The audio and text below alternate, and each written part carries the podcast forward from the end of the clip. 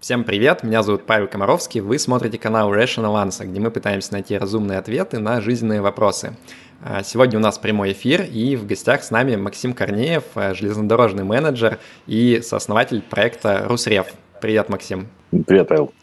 А, Максим достаточно необычный гость. А, обычно к нам чаще приходят различные блогеры или публичные деятели-финансисты, а, но Максим не сильно публичен, и мы познакомились совершенно случайно в комментах на VC.ru к статье про Артема Крумпана, другого нашего гостя, который делился своим опытом раннего выхода на пенсию с переездом в другую страну. И, ну, если вы читали, смотрели это интервью, читали комментарии, там было, было достаточно много полярных комментариев, опять же, очень многие люди отзывались скептически об опыте Артема. А, и Максим как раз был одним из тех, кто сказал о том, что он тоже пробовал в каком-то похожем формате а, выход, а, ну, не совсем, может быть, на раннюю пенсию, но на что-то похожее. И в его случае опыт был не такой радужный. Мы разговорились, и Максим согласился чуть-чуть подробнее рассказать на эфире про свой опыт. Собственно, мы сейчас этим и займемся.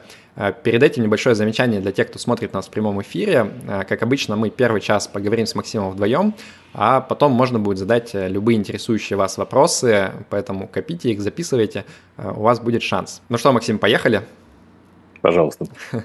Давай начнем с того, что ты, может быть, немножко расскажешь о том, ну, свою историю, то есть вот как ты вообще пришел к тому, что у тебя возникла возможность и идея выйти на раннюю пенсию. Я буду это так называть, хотя, конечно, uh-huh. ты не совсем был на пенсии, ты об этом сейчас расскажешь, но это более uh-huh. такое привычное наименование, вот когда человек увольняется из основной работы и начинает uh-huh. на что-то другое свое время тратить. Поэтому микрофон тебе. Uh-huh. Спасибо, Павел. Ну, я действительно карьерный железнодорожник, то есть вся моя жизнь там после 22 лет была связана с железной дорогой, более того, была связана с перевозками углеводородов, нефти, газа, серы и так далее по железной дороге и ну, в смежных отраслях, перевалка, морских портах и так далее.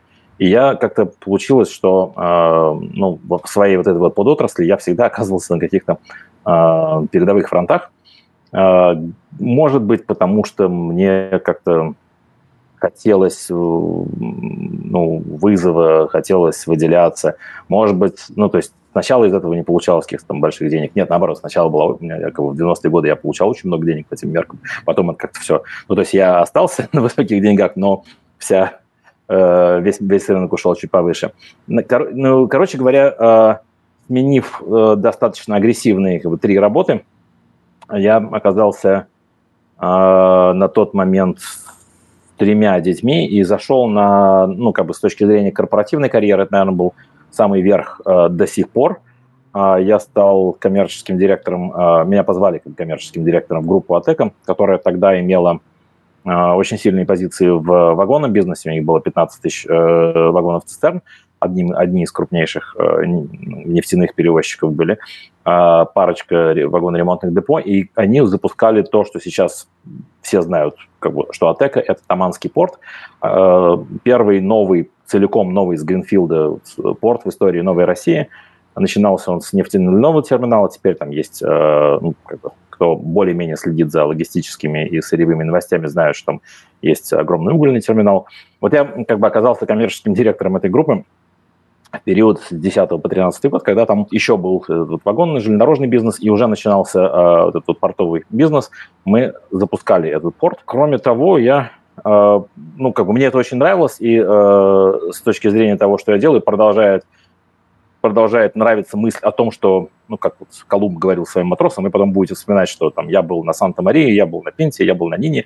Вот я очень горжусь тем, что я был коммерческим директором у Мишеля Литвака в тот момент, когда он запускал э, нефтяной терминал, первый в этом порту, и я реально считаю, что как бы, ну, я там сильно помог. Э, но попутно, ну, то есть там тамошняя работа занимала, наверное, в среднем, если считать выходные, часов 10 в день, потому что это был реальный челлендж. Э, и Помимо этого, у меня был э, с партнерами свой, ну, как большой, небольшой, ну, можно сказать, что там мало-средний бизнес в этой части, э, в этой же части, то есть это было связано с вагонами, но это, скажем так, я использовал, можно сказать, что я использовал свое служебное положение, я использовал свое положение не во вред компании, просто все знали, что я коммерческий директор Атека, со мной надо разговаривать. И как бы я э, выстроил достаточно, ну, то есть то, что без меня никто не мог выстроить, э, бизнес по ремонту достаточно технологически сложных вагонов, которые для моего заказчика никто не мог сделать, и сам заказчик как бы вот хотел это сделать правильно, но не мог.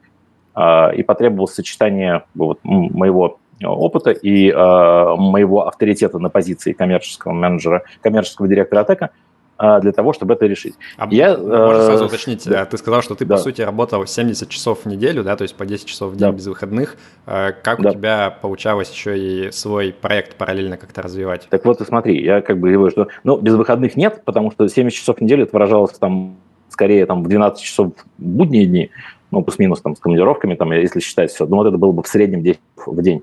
А плюс еще, ну, там сложно провести границу, там, как бы вот где я там отрывался от компьютера, где я делал что-то для Атека, брал телефонную трубку и звонил, что-то делал для себя. Но по моим расчетам это было как бы по со- соотношением 10 к 2, э, ну, то есть там в среднем 10 часов в день э, на хозяина и 2 часа в день на, э, на себя.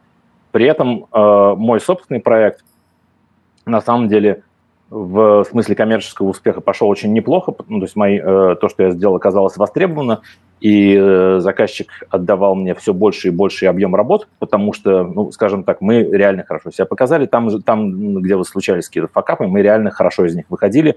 Э, красиво, убедительно для заказчика, честно, ну, то есть все, все было здорово, и обороты там росли. И в какой-то момент, да, наверное, это был... Э, мы запустили Тамань Первый танкер отгрузился в середине 2012 года. Надо сказать, что, как бы, э, что значит отгрузка первого танкера? До того, как э, первый танкер отгружен, этот рынок считал весь этот объект э, грудой железа, закопанным в землю. И, соответственно, банки его как бы оценивали так же, которые финансировали это дело. Как только там отгрузился первый танкер, первый танкер был шевроновский, банки за ночь, да, а банки за ночь подняли оценку бизнеса в 6 раз. Ну, то есть он как бы из груды железа, закопанного в землю, стал работающим морским терминалом, сразу признанным миров, мировой компанией. Так вот, э, значит, когда это радостное событие произошло, я как-то, ну, там, не сказать, что я, нет, я не, не выгорел в классическом плане, Uh, у меня очень сильно улучшились и развились отношения с, uh, с, с Литваком, с хозяином. Uh, как бы я стал гораздо более чаще участвовать там, в каких-то совещаниях и переговорах, которые он проводил. А, то есть не сказать, что у меня прям было такое выгорание и выгорание, но меня, меня всегда не оставляла мысль. А, у меня же трое детей, жена, отношениями с которой я дорожил, а, и так, на тот момент у нас уже был в планах четвертый ребенок. Во-первых, у меня нет толком времени заняться детьми. Во-вторых, у меня нет, ну, по большому счету, возможности заняться домом, потому что ясно, что там а, жилищные условия нужно было улучшать. А, в-третьих, ну, так, я человек не лишенный обычной логики, я думаю, что если я на своем собственном деле за два часа в день зарабатываю в три раза больше, чем я работаю на корпоративной, пусть очень крутой ну, и перспективной, но корпоративной работе, ну, как-то, где логика, как говорит моя старшая дочь? Ты так, а можешь э, чуть цифры это перенести? Вот, э, то есть 2014 год, э, ты коммерческий директор там крупной фирмы, сколько, получается, ты получал вот там примерно, и сколько приносил тебе бизнес, соответственно? Я получал там плюс-минус бонус от 150 до 200 тысяч евро в год. Ну, вот. Бизнес приносил, на, на, на момент 2012 года приносил уже там, в три раза больше. Окей, понятно.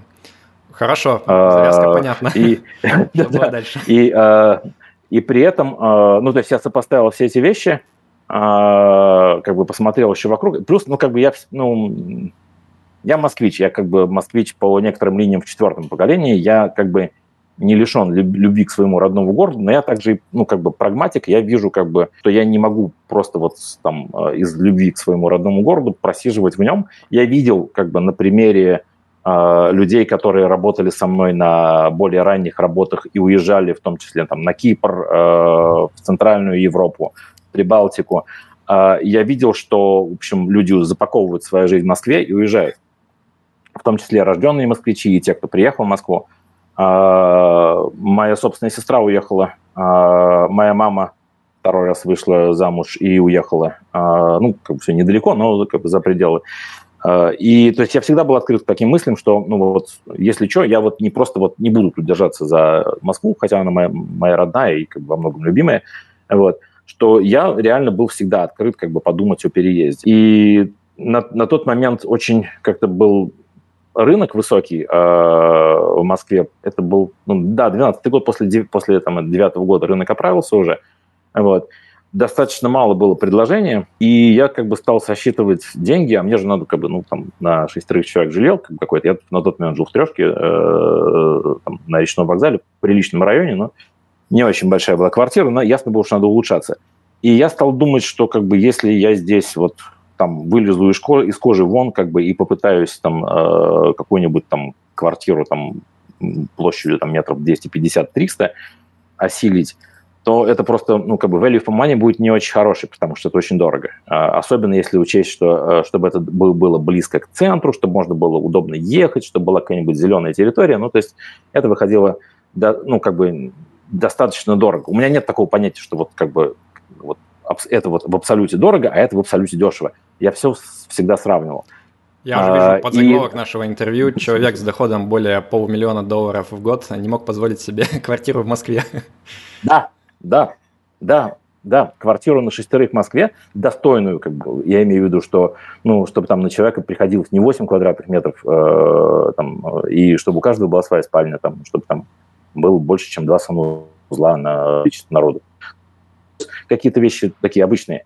Э, я знал, что это надо как-то ну, ради моей семьи, ради моих детей надо как-то кардинально это решить. И вот я как бы э, ну, там, начал искать, начал опрашивать. Первым вариантом у меня была Эстония, потому что у меня вот мама и сестра в Эстонии. На тот момент там как-то осложнилось все, и тут мои эстонские э, консультанты говорят, слышали, говорят, что-то я вот слышали где-то там Словения. Вот что-то вот хорошо там в Словении как-то легко, все просто, дешево как бы и очень ну, выгодно вот. И, ну, действительно, через там я потратил э, с приятелем, как раз э, с моим там ним сослуживцем, потратили пару месяцев на разведку, на поиск иммиграционных консультантов, на складывание всех условий. В общем, как бы, ну, приняли решение. Самое сложное было при этом, это даже смешно. Я написал, ну, понятное дело, что нам нужно было совместить весь корпоративный там фэншуй, там написать заявление. Вот. Но помимо всего, помимо формальных заявлений, я должен был написать, собственно, ну, то есть сказать слово, просто сказать слово, в том числе там э, ну, как бы своим вышестоящим. Я написал, и я постарался там никого не обидеть, я там полдня писал этот имейл прощальный, вот. И потом, не поверишь, я 10 минут держал палец, не нажимая кнопку «Отправить». Потому что мне казалось, я сейчас вот отправлю, и у меня что-то разрушится в моей жизни. Э, ну, то есть какой-то мостик пропадет. Я, ну, то есть я все-таки нажал, естественно, ну, потому что ну, как бы надо было это делать. Вот. Со мной все через положенное время очень тепло попрощались, за исключением самого Мишеля. Э, как бы он, мне кажется, был немножко расстроен, что я так как бы вот на, на, на, ну, как бы на росте проекта, на хорошей перспективе, он не понял почему я ушел. Ну и, собственно говоря, пару, там, пару месяцев я ну, как бы поработал из дома в России, лишний раз убедился, что там, помимо всего прочего, мне еще нужен собственный кабинет, помимо того, что там всем нужны спальни, всем нужны туалеты и так далее, мне еще нужно собственное рабочее пространство. И, ну, и как бы дальше уже все было там чисто технические вопросы. А, там, можно чуть-чуть подробнее про мотивацию, да, да вот, то есть э, у тебя, получается, угу. ситуация была такая, что у тебя была очень успешная карьера корпоративная, Uh, успешный свой бизнес, который в том числе, вот как ты сказал, был завязан на угу. связи твои, да, которые позволяли тебе успешно его развивать. Угу. И ты, получается, решил повысить степень комфорта себя и своей семьи, я правильно понимаю? То есть ты угу. решил, что, в общем-то, многое в жизни уже достигнуто, и пытаться максимизировать дальше именно вот там финансовую сторону большого смысла нету в каком-то смысле, да, и к тому же у тебя, ты, в принципе, и не терял, да, вот эту финансовую сторону, то есть ты отказался угу. по принципу, там, Парета 80-20 от э, того, что забирало 80% твоего времени и приносило ближе к 20% денег. То есть, по угу. сути, ну, звучит как вин-вин. А, но при этом ты говоришь, что ты как бы сильно колебался, сомневался. То есть вот о чем ты размышлял в тот момент? Почему ты не так легко далось это решение, может быть? Там ну, много всего. Во-первых, я никогда не, э, до этого никогда э, не было вне корпоративной работы. То есть всегда можно было там, э, ну, там какие-то там свои переработки, понятно, но я всегда имел как бы такую жизненную основу. Я работал за зарплату и бонусы. Всегда был какой-то человек, который ну, там был выше меня, там был моим хозяином, отвечал мне. Это просто привычка. А, во-вторых, я бы сказал, что да нет, я, вот, я то, что говорю, что я 10 минут держал палец занесенным, я не сомневался. Для меня это просто было так дико, на, напрочь в никуда уволиться с корпоративной работы. Э, ну, там я принял решение давным-давно, до того, как я записал этот имейл, до того, как я там как бы держал палец 10 минут над клавишей «Отправить». Э, но просто это какая-то, ну, не знаю, там, культурная революция, там, культурный шок для меня был просто тут... С решением у меня проблем не было, потому что, знаешь, ну, как бы я, э, ну, как бы плохая и хорошая одновременно сторона железнодорожного бизнеса, что там учат очень быстро принимать решения и всегда их держаться. Ну, то есть, как бы, поскольку мы все изначально там выросли на управлении движением поездов, там не может быть там хочу, не хочу, там как бы подумаем, э, давайте поговорим, давайте советуем. Ты должен решать и очень быстро. Потому что у тебя через пять минут э, там один поезд заходит на станцию, надо решать, что с ним делать. И никто, кроме тебя, не решит, ты решай. Поэтому оборотная сторона этого то, что решения не всегда бывают хорошие, но, по крайней мере, они всегда бывают быстрые и твердые. А это как, да, да, как в моем случае было. Можно Я уже решил и больше не сруливал. Да. Профессиональный э, такой провокационный вопрос. Насколько ты был счастлив вот на тот момент до увольнения? То есть я пытаюсь понять, это было ближе, вот, может быть, к тому, что я испытывал, когда э, боролся с какими-то похожими чувствами, когда я в McKinsey работал, да, я был не очень счастлив, mm-hmm. хотя у меня карьера тоже нормально развивалась, и я как бы думал, что мне сделать, чтобы стать счастливее. Или все-таки твой случай был, что в целом как бы жизнь тебя устраивала, но ты думал над тем, как сделать ее еще лучше? Э, жизнь рабочая или вообще жизнь вообще? Ну, вот в целом, как ты в совокупности. То есть по рабочей я понял, что в целом как бы у тебя все, ну, отлично было, да, по большому счету.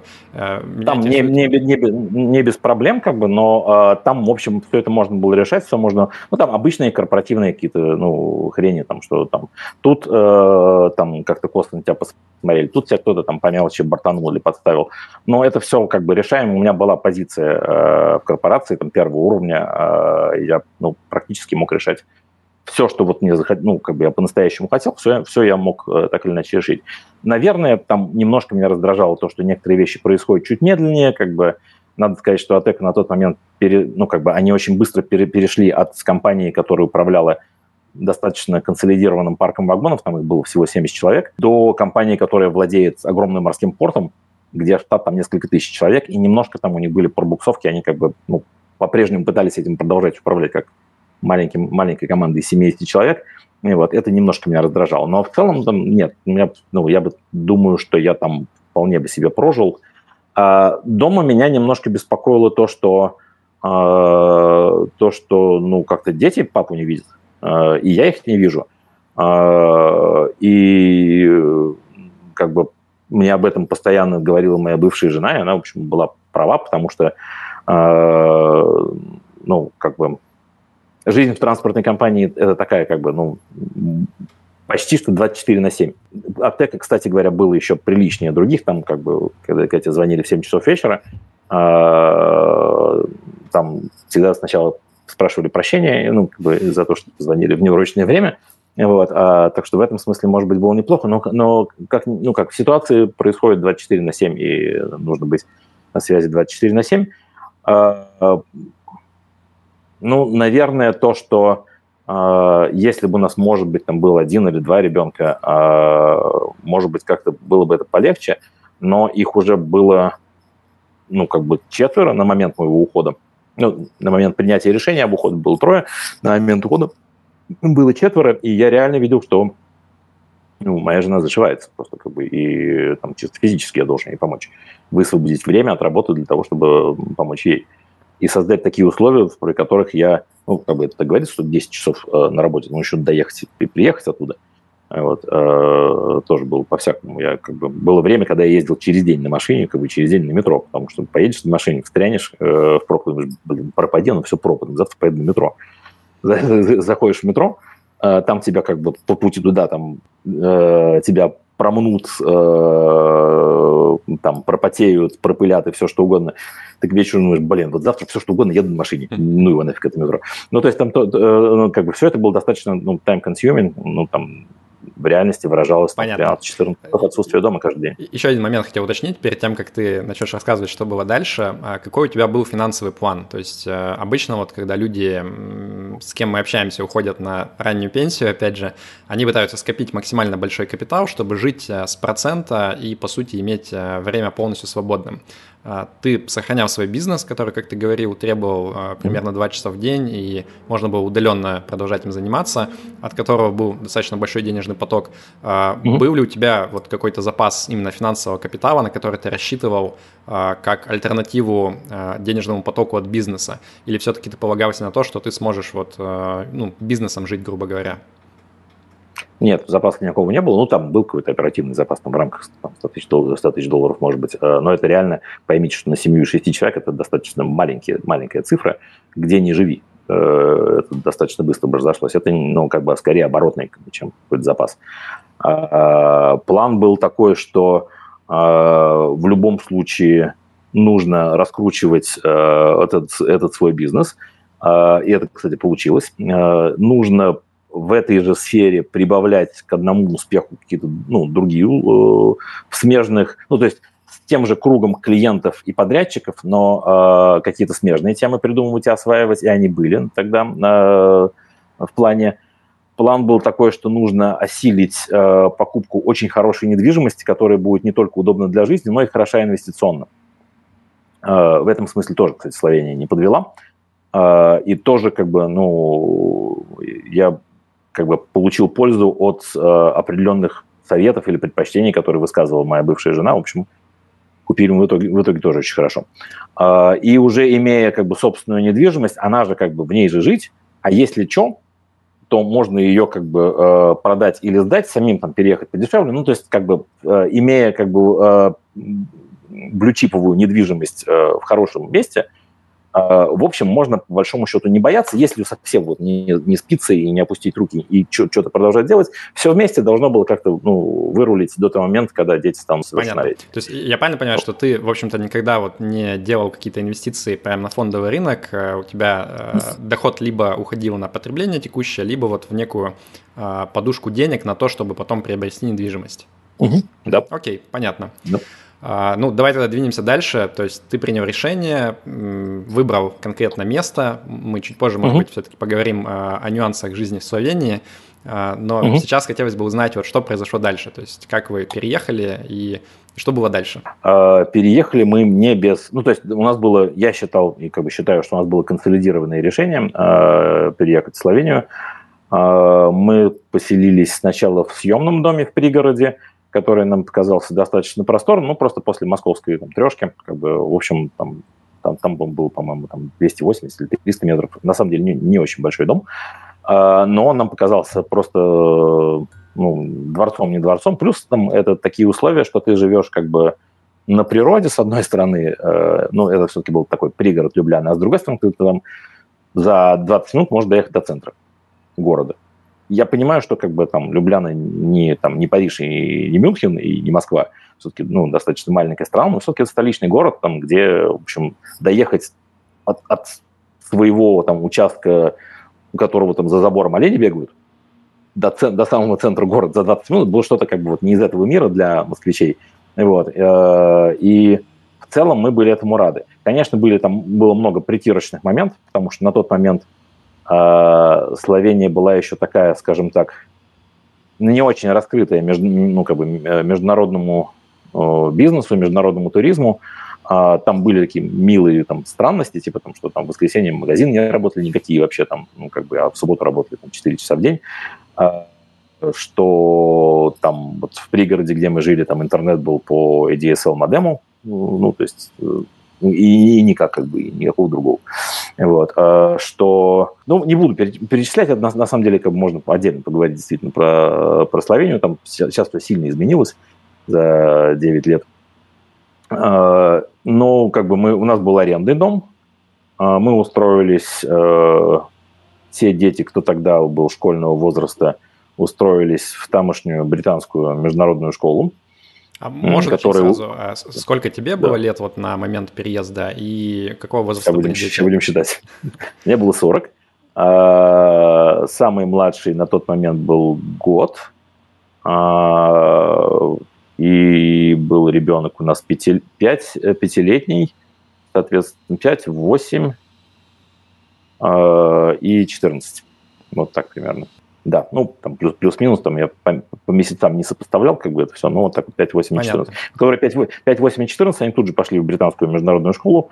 Это нам все как бы наши консультанты иммиграционные подсказали, рассказали. На тот момент там э, очень легко было получить вид на жительство. То есть, э, если ты шел по лобовой схеме, заводил там компанию и подавал документы на себя и там, на супругу там, по-моему, мы оба стали работниками этой компании своей собственной, или я стал работником, а она воссоединилась ко мне как э, супруга, как и дети. Э, но если ты... Прикольно было то, что если ты как бы э, на эту компанию покупал какую-нибудь, сделал какую-нибудь инвестицию, там больше 20 тысяч евро, например, купил машину, то тебе все еще, все еще более по ускоренному треку проходило. То есть реально от начала процесса до видов на жительство было там меньше двух месяцев. Хм, вот. При сколько, этом, сколько вы при... потратили вот именно с учетом там консультантов именно на то, чтобы легально все это правильно оформить? Слушай, не помню, но хм. как бы тоже тоже тоже не, не вот ну то есть скажем так было бы много, я бы запомнил. Ну 20 тысяч вообще звучит, конечно, не очень много, действительно. Нет, 20 тысяч это это не выброшенные деньги, это ну, купил машину, одну из машин, которую мы купили, мы сразу купили две, как бы, чтобы ну там был у каждого по машине, потому что ну что там ну как бы ну, точно, что есть такая особенность, что там плохо с общественным транспортом, и, в общем, без машины там делать нечего. Ну, это как более-менее сейчас там так осталось. А, мы купили две машины, то есть машина осталась нам, это просто нам, мы ее купили на фирму, нам зачли это, что мы сделали инвестицию, и за счет этой инвестиции нас пустили по фаст-треку и сделали еще все в два раза быстрее. Вот. Ну, плюс понравилось то, что как бы там э, иммиграционная бюрократия на тот момент была очень, ну, такая, не сказать, чтобы она была, ну, простая, но на тот момент всегда был какой-то человек, к которому можно прийти и поговорить. Говорить не то, что там подмигнуть ему там или какой-то дать, наоборот, этого как раз не было и нет.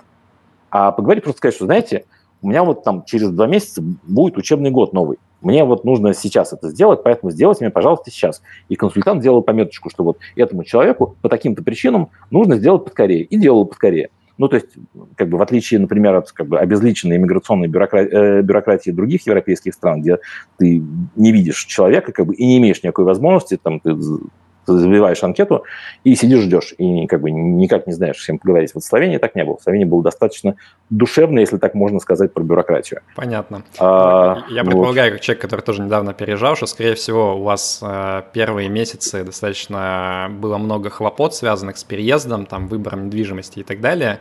А, угу. а потом, вот, ну, мне в целом интересно, как, как ты это переживал и как вы это в семье совместно переживали, да, то есть это же, как ты сказал, достаточно большое изменение, если ты всю жизнь работал по там 12 часов каждый день в будни угу. а, в жесткой корпоративной структуре, и тут ты оказываешься в ситуации, где, в общем-то, у тебя очень много свободного времени, а, это достаточно сильно меняет жизнь. А, как вот ты это ощущал и, и чем, чем ты занимался, чем вы занимались, э, когда вот первые проблемы были решены с вопросом, там, где жить, э, как обустроиться, как оформить документы? Ну, слушай, тут, тут как бы не то, чтобы у меня было много свободного времени, появилось много свободного времени от работы, но, в принципе, свободного времени было не очень много. Почему? Потому что у нас э, на тот момент э, собирался рождаться пятый ребенок, он в итоге родился в Словении, ну, соответственно, э, уже ну, как бы через э, несколько месяцев, как мы туда переехали, вот. И первые несколько месяцев прошли под знаком ну, беременности. И это ну, как бы тяжело. И вообще пятый ребенок э, по-любому тяжело. Вот. И, в общем, ну, как бы вот эта вот детская вся история там, со школами и вот э, там маленькая, которая была мне школа, они как бы в значительной степени были на мне.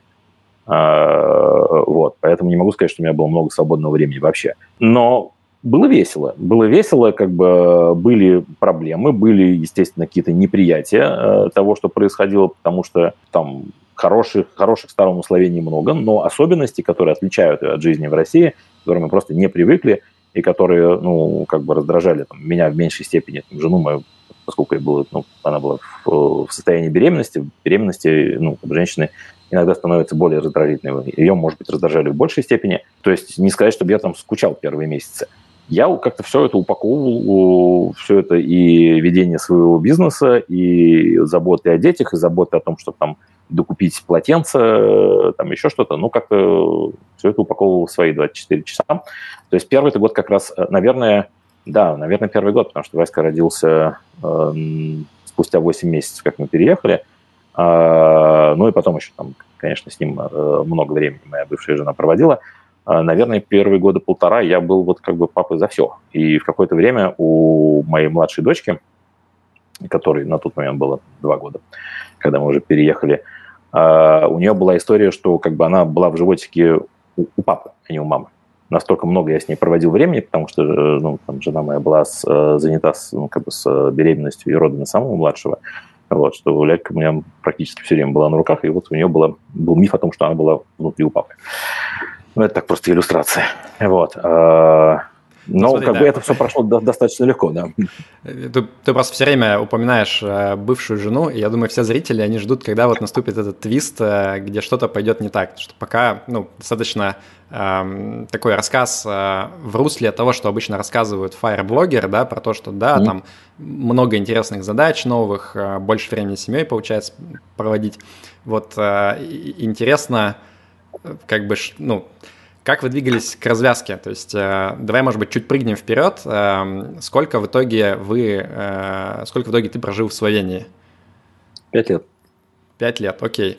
А, вот давай попробуем рассказать, как бы, может быть, общий синапсис, то есть что происходило, чем закончилось, а потом мы попробуем нырнуть в какие-то отдельные детали чуть подробнее, потому что, мне кажется, угу. всем хочется увидеть вот общую картину сначала и понять, вот как, как, как все развивалось, а потом, может быть, разобраться, почему.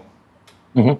Ну, я бы сказал, что были две э, вещи, которые нарастали. Во-первых, э, вот этот вот где-то центризм, э, за который я немножко критиковал э, вот, э, товарища, которого ты раньше собеседовал. А, да, э, где-то центризм он нарастал, потому что когда вы оба вместо того, чтобы смотреть друг на друга, смотрите на детей, и, естественно, у вас, вам кажется, что это, ну, у вас хорошие дети. Не то, что кажется, я искренне считаю до сих пор, и, дай бог, буду считать, как всегда, что у меня очень хорошие дети, все пятеро. Там, они очень разные, но как бы я совершенно точно уверен, что из них всех получатся очень хорошие люди. Независимые, умные, талантливые, красивые, физически ну, как бы крепкие. То есть с ними э, все хорошо. И это давало нам, ну, поясняя, почему у нас и пятеро, это давало э, такой повод для оптимизма, что у нас получаются хорошие дети.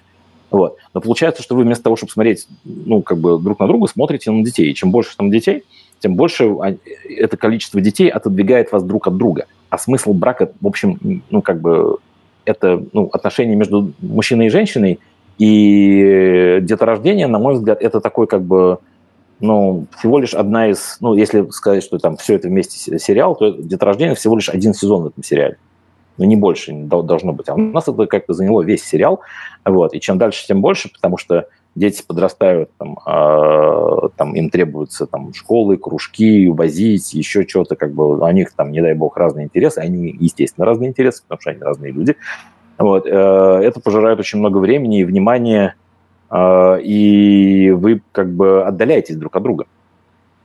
Э, это первое, что произошло. А второе, то, что презумпция о том, что чем больше времени я буду проводить дома, тем лучше для всех будет, оказалась совсем неверной.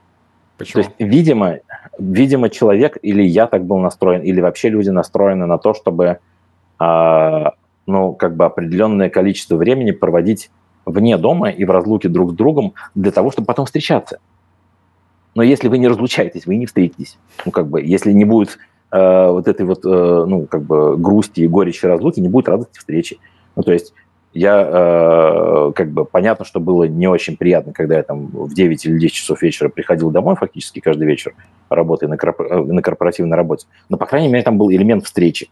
Ну, то есть я, ну, как бы, мне радовались, потому что меня, вот меня не было, а вот я есть. А когда я есть всегда, вообще во всех своих проявлениях, и, ну, то есть э, я вот просто постоянно, как бы, да, э, на мой взгляд, это послужило, ну, таким раздражителем. То есть это вот главная тема, за счет, ну, насчет которой мы затеяли весь этот дауншифтинг э, и весь этот уходы из корпорации, переезд, э, чтобы быть больше времени дома, быть больше времени вместе – именно это оказалось, на мой взгляд, в неверной концепцией. Потому что, э, ну, как бы для, для того, чтобы э, отношения как бы играли там э, какими-то красками, в них должно быть расставание.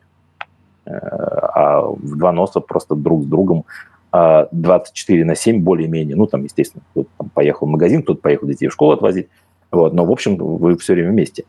А, да, даже вот, не знаю, как бы, э, та, та же самая история, когда была перв, первая волна карантина с ковидом, и когда сколько, сколько браков порушились от того, что люди просто засели дома вместе.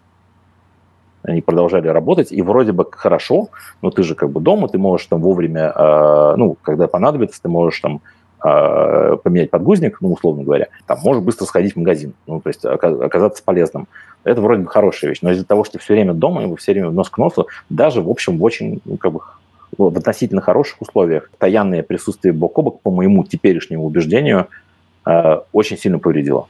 Как ты думаешь, если бы вот этого фактора не было, э, ты думаешь, что все э, развивалось бы в более позитивном ключе? Почему я спрашиваю? Потому что, мне кажется, у многих зрителей может возникнуть ну, такая гипотеза, что а, вот это вот совместное м, времяпровождение, оно выступило просто катализатором. И я думаю, что многие люди могут подумать, что вот у вас, может быть, были какие-то скрытые м, проблемы в браке, например, а, и просто вот то, что вы много проводили времени, оно как бы высветило их, вытащило наверх чуть быстрее. А, и люди могли бы предполагать, что вот а, в альтернативной вселенной, где не было бы этого решения, тоже бы рано или поздно произошло что-то похожее, просто, может быть, чуть медленнее или по другим каким-то канонам. Что ты mm-hmm. думаешь на этот счет? Слушай, ну первое, я уже сказал, что как бы у нас наш детоцентризм э, наш, нас отдалил друг от друга, э, сфокусировав нас э, обоих на детях. А второе, то, что в любых отношениях есть э, какие-то скрытые конфликты. В любых, даже вот, ну, как бы я сейчас, я считаю, что в очень, в очень хороший, в хороших отношениях с большой очень долей доверия, взаимопонимания и любви.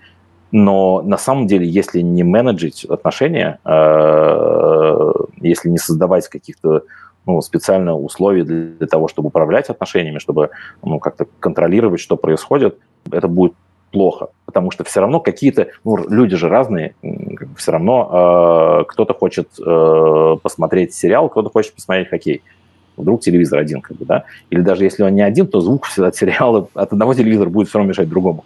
Ну, что-то такое. То есть всегда, всегда можно, э, всегда есть какие-то расхождения, которыми нужно управлять. Но в случае, когда ты, эм, скажем, на какое-то время удаляешься, ну, как вот в старой песне э, советской, которую Анна Герман пела, ты поверишь, что здесь издалека многое теряется из виду. Тают грозовые облака, кажутся нелепыми обиды когда вы разлучаетесь, вы понимаете, что вы настолько, э, ну, настолько сильно на самом деле нужны друг другу, что вот эти вот как бы бытовые мелочи, их, ими можно пренебречь, это такой manageable thing, э, вот. А когда вы все время вот так вот, когда у вас нет э, разлук, мне кажется, вы начинаете просто меньше дрожить друг другу. Окей, okay, то есть как вот это ощущалось, да, то есть ты начал ощущать, что какая-то искра уходит, и как дальше развивались события? То есть, если я правильно понял, первый год как бы, ну, все было нормально, примерно как ожидалось. А через пять лет а, ты уехал. Что происходило вот в эти четыре года последние? Ничего, ничего я особо не ощущал, на самом деле. Ничего я не ощущал, я как бы, ну, скажем так, э, тянул свою отцовскую лямку, мне было хорошо.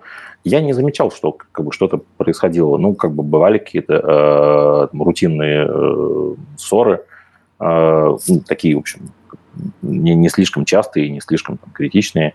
Э, всегда находился выход, всегда можно было сесть поговорить. Но на самом деле я не ощущал, что вот как бы там пропала искра или появилась искра или что-то, не ощущал этого. Mm. Повторюсь, потому что я был, э, как бы, у меня был другой фокус. Вот у меня были дети, у меня была обязанность, как у отца и как у мужика, их вырастить. А, и это, к сожалению, затмило от меня э, вот эту ну, другую часть отношений, что, в общем, ну, как бы я женился не на детях. Uh-huh. А то есть с твоей стороны, э, вот если говорить про эти первые там, ну, условно, год, два, три, а, насколько совпадали ожидания а, от, ну, от того, что ты ожидал, когда в Словению вы переезжали, и реальность? То есть ты сказал, что в целом как бы тебе было нормально, ты был достаточно счастлив, а, или все-таки mm-hmm. где-то были разрывы между тем, вот, что ты хотел и что ты получил? Где-то были, э, ну, как бы завышенные ожидания, и они, ну, как бы где-то были вещи, которых я не знал и которые оказались неудобны. А где-то, наоборот, были вещи, которые, э, которых я не прочитал и не осознал до переезда, но они оказались там огромными бонусами. Вот. Я, например, э, не вдавался, ну, поскольку я мало в, то время в Москве занимался какой-то культурной жизнью, я не очень понимал, что э, Словения, например, страна, скажем так, где достаточно мало высокой культуры. Ну, надо, надо понимать, что Словения там 1200 лет была частью Австрии, и высокая культура была австрийской. И после того, как Словения обрела независимость, сначала там в составе Югославии, а потом и сама по себе, оказалось, что вот эта вот вся немецкоязычная австрийская культура, она была благополучно изжита, спихнута вот туда вот за Альпы, а, вот, а никакой другой не осталось. Ну, тоже там народные баяны, там, балалайки, ну, не балалайки, конечно, другие инструменты. Вот. Оказалось, что вот, например, ну, мало очень высокой культуры. А с другой стороны, оказалось, что географически это так все здорово расположено, что в реальности, если ты, скажем, в Москве в субботний день хочешь поехать с детьми с речного вокзала в парк Царицына, то это полтора-два часа. А если ты из Любляны, из своего дома, хочешь поехать в Венецию, то это тоже два часа. А, например, там в Загреб полтора. А там, если просто на, на море поехать, э, то, там, то это там час. Если хочешь там в Триест, то это вообще там 45 минут. Оказалось, что, ну, то есть какие-то вот вещи, про которые я не думал, оказалось, что географически все так здорово расположено. Оказалось, что невероятным бонусом природа. А, оказалось, что там зимние виды спорта а, для этого там гораздо больше возможностей чем, оказалось, чем можно было себе представить. Вот. Э, ну и как бы вот не, некоторые странности тоже, к чему мы не привыкли, ну, тоже как бы давали себе знать. Ну, то есть оно не было 100, ну, даже не 100, даже не 80 процентов, как я это себе предполагал. Поехали дальше. Э, мы остановились mm-hmm. на том, что обсуждали э, плюсы и минусы, э, но в целом, вот если я тебя правильно mm-hmm. услышал, какие-то минусы, ты больше упоминал что-то вот такое бытового характера, да, что, на мой mm-hmm. взгляд, как бы не сильно критично, и в целом вот для тебя этот переход в новую роль скорее отца, а не там управленца, менеджера, и бизнесмена full-time, вот, это, вот этот переход, он более-менее успешно произошел. А, давай обсудим, как тогда ощущали себя дети и жена, потому что у меня есть из того, что ты сказал, некое подозрение, что, судя по всему, вот кто-то из них был инициатором больше э, конфликта, который дальше произошел. Ну, забегая вперед, я на, на, там, на, ладно, не будем тогда забегать вперед, прости, пожалуйста. А, я думаю, что а, совсем против не был э, из детей никто, да и, собственно, жена тоже. А ей было, безусловно, тяжело, потому что была пятая беременность, и она ну, протекала медицински нелегко, и там, я старался помочь, насколько, но как бы есть объективные вещи.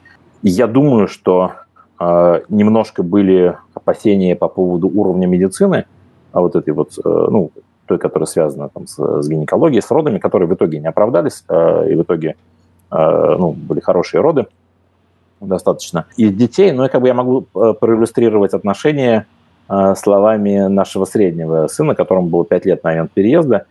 Э, он в какой-то момент сказал, что, слушай, у меня как бы такая... Мне кажется, что это все прекрасный сон. А я вот сейчас могу вдруг случайно проснуться и окажусь там в своей комнатке, там, которую я делил с братом на речном вокзале в Москве, вот, а за окном там будет как бы какая-то серость там и все. Ну, то есть, как бы, он, он считал, что это прекрасный сон. А, вот.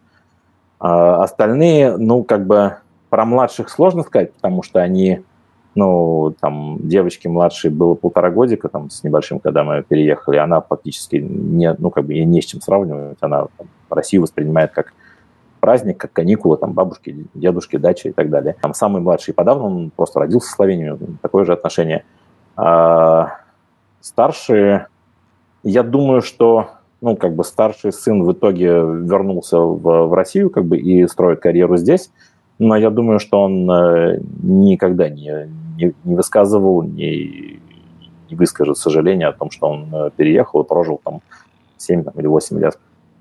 Вот.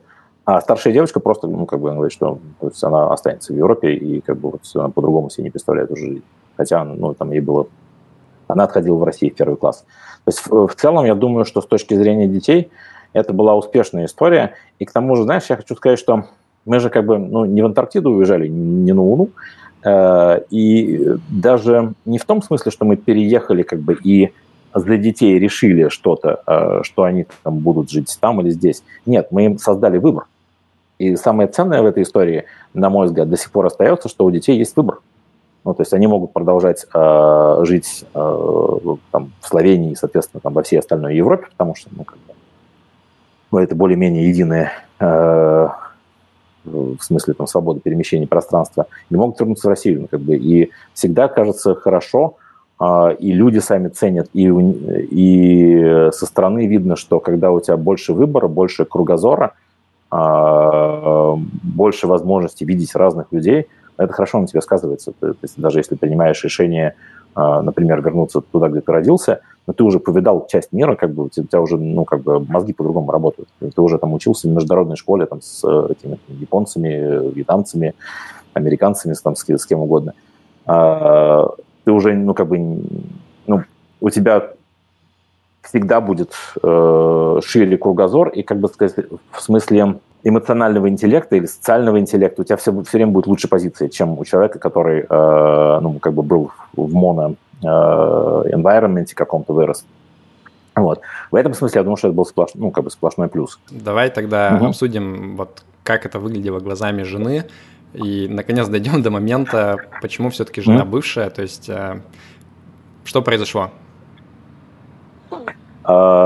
Я затрудняюсь прям вот, да и как бы сразу говорю, что будет неправильно и неверно как бы мне за нее трактовать, а, но мне кажется, что в тот момент, когда начинаешь осознавать, что вот, ну, как бы, там, моя жена очень хорошая мать, она профессиональный педагог, э, она всегда очень, как бы, тесно интересовалась всякой педиатрией, у нас была очень хорошая педиатриса у всех наших детей. Но когда ты как бы вырастаешь, понимаешь, что ты скоро вырастешь из этой функции мать, и дальше начинается какая-то другая жизнь, а, ну, как бы других детей уже, наверное, не будет, надо что-то делать, то ты оцениваешь Эм, ситуацию и окружение, в котором ты оказался, с точки зрения ну, твоих социальных перспектив. И в этом плане, э, конечно, наверное, проще было бы найти себя в родной стране. Э, и я думаю, что вот как бы с этим э, связана часть там, того негатива, который, ну, может быть, сейчас появился. А, с тем, что мы много себе говорили, что как бы что в личном плане для кого-то там э, Словения лучше, Словения хуже, но как инкубатор для детей это шикарная страна, ну как бы по соотношению э, многих факторов. А вот когда ты начинаешь думать, э, как мне кажется, что что ты будешь делать, когда ты перестанешь быть матерью, где ты будешь работать, там, где ты будешь, э, там, с кем ты будешь общаться, ну как бы тут уже вопросики, тут хочется все-таки ну, особенно когда ты постоянно имеешь связи с Россией и видишь, что, например, в той сфере, которая тебе интересна, ну, насколько я знаю, интересно онлайн-образование, э, гораздо больше рынок в России и гораздо больше перспектив э, там, на русском рынке. Естественно, тебе кажется, что ну, наверное, там, неправильно, не, не в правильном месте ты живешь. Хотя, как бы, может ну, быть, пока... если говорить про онлайн, то... Да, да, пока да. то, что ты описываешь, это больше вот для меня падает в корзинку того, что давайте искать решение, можно там все вместе переехать в другое место и так далее. А, я пока, угу. может быть, не очень понимаю, как вот от этого а, кинуть какой-то трос к тому, что вот э, в итоге распадается, грубо говоря, сейчас Кинем. Сейчас, сейчас кинем. Как, бы, как я сказал, что у меня не было такого ощущения, что я как-то э, ущемлен, что у меня какая-то там искра пропала. Ну, как бы не хуже, чем у многих. Жизнь у нас была, то есть, ну, как бы мы видели многие семьи вокруг, там и в России, и в Словении, и русских в Словении, и, там, русских в России и так далее. А, мы, ну, мы думали, ну, ну, как бы что, живем, воспитываем детей, все хорошо, как бы там деньги есть, там, а, жилье есть, все, все здорово, перспективы есть. И я не видел, что есть вообще проблема. До тех пор, пока я не встретил свою нынешнюю девушку. Надо сказать, что она была практически в такой же ситуации, только не в Словении, а во Франции, и детей у нее поменьше. А, и, а, ну, то есть, когда ты живешь, ну, вот, скажем, при такой погоде, как сейчас, а, в Москве такое серенькое небо, ну, что, мне разве плохо? Да нет, неплохо. Вот. Но когда ты вдруг э, понимаешь, что можно там жить там, там, там, где солнце, и там, где тепло, и там ветерок дует, и нет этого постоянного, там, постоянной там, ледяной крупы, которая падает с неба, э, ты понимаешь, так, что-то не так. Uh, у нее была такая же история с дауншифтингом, у нее оставался бизнес в России, она все больше и больше там, uh, уживалась в своем доме во Франции. И, вот, и в какой-то момент, ну, мы как бы всегда были, мы однокурсники, там, давно друг друга знали. И как-то, ну, встретившись, подумали, что что-то, ну, что-то происходит в нашей жизни, что-то вот не так с этой ранней пенсией, А, Ира выражала это так, что сижу я сижу в своем новом французском доме, смотрю на потолок, и неотвратимо начинает напоминать крышку гроба изнутри. Э, вот. А я в этот момент сидел на балконе своего свежеприобретенного как бы, французского славянского дома, не такого, может быть, шикарного, но очень хорошо расположенного и очень правильно, инвестиционно привлекательного. Вот. И тоже думал, что ну хорошо же, сижу вот на балконе, виноград тут пьется, как бы, он тут там, 900 метров до президентского дворца, собственный садик, там все хорошо. Если помните, ну, я не помню, в школе проходили э, Островского именно эту пьесу «Лес», там, где артисты счастливцев и несчастливцев встречаются, и несчастливцев, он такой трагик, у него все плохо, там, как бы всегда, а вот, он, а счастливцев веселый, он комик, и у него какие-то там родственники богатые, а, и они встречаются на, на какой-то там проезжей дороге, и несчастливцы спрашивают, а слушай, ты как вообще здесь? Там, ну, говорит, я вот иду там искать бродячую труппу очередную. Он говорит, а что ж ты, как бы, у тебя же там дядюшка купец второй гильдии, там, в Ярославле где-то. Да, говорит, знаешь, вот как тебе объяснить? Он меня звал к себе, я у него жил.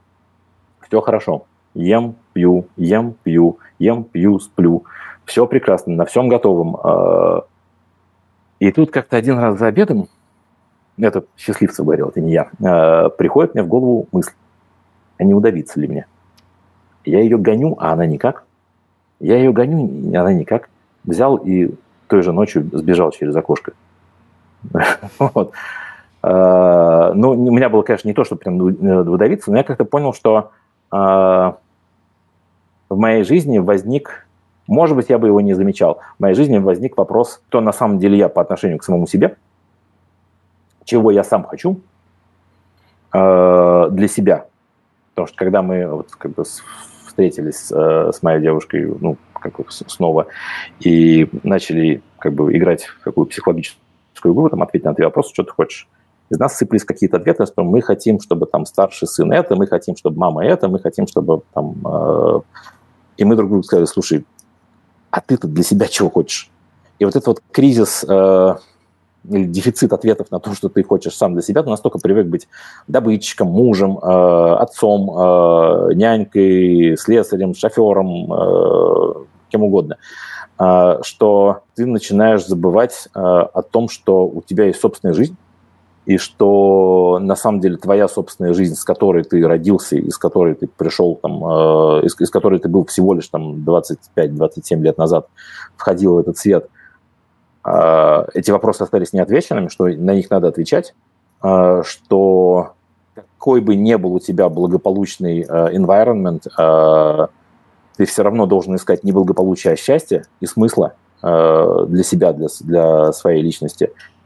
А, и вот это как бы очень быстро, а, ну, как бы нанесло удар по тому моему ощущению, которое, ну вот, по, по, такому благостному благополучию, в котором я пребывал все эти пять лет так, в Словении. Это интересная вот. тема, я думаю, мы ее позже сейчас подробнее обсудим. Mm-hmm. Я пытаюсь просто вот завершить картинку у себя в голове.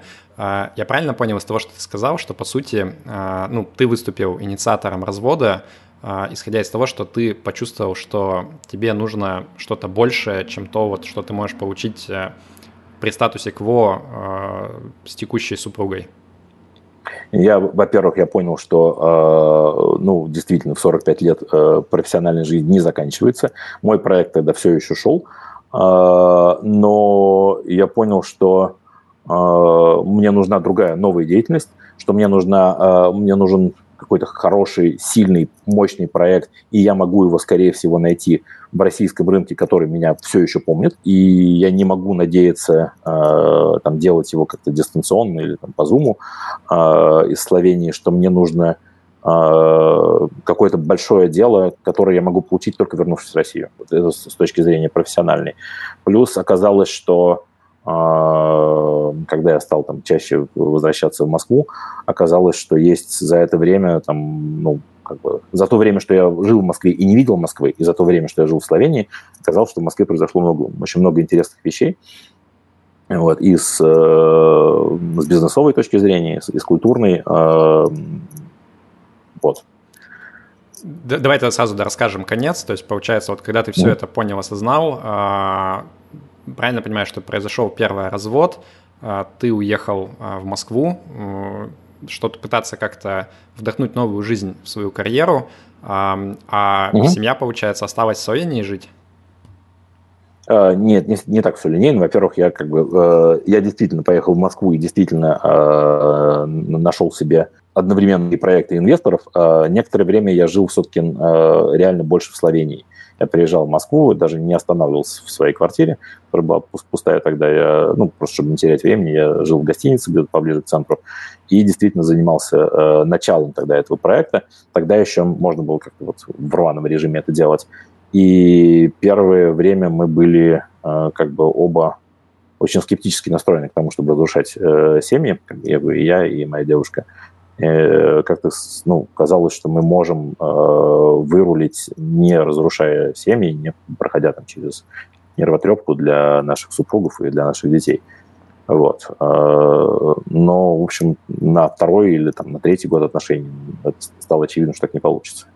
Как бы, ну, нужно, ну, то есть э, нельзя быть нашим и вашим, как бы, надо решаться в какую-то одну сторону. Вот. Э, поэтому я, наверное, окончательно вернулся в Москву и стал больше времени проводить в Москве и прям жить в Москве сначала на, на съемной квартире, на другой съемной квартире.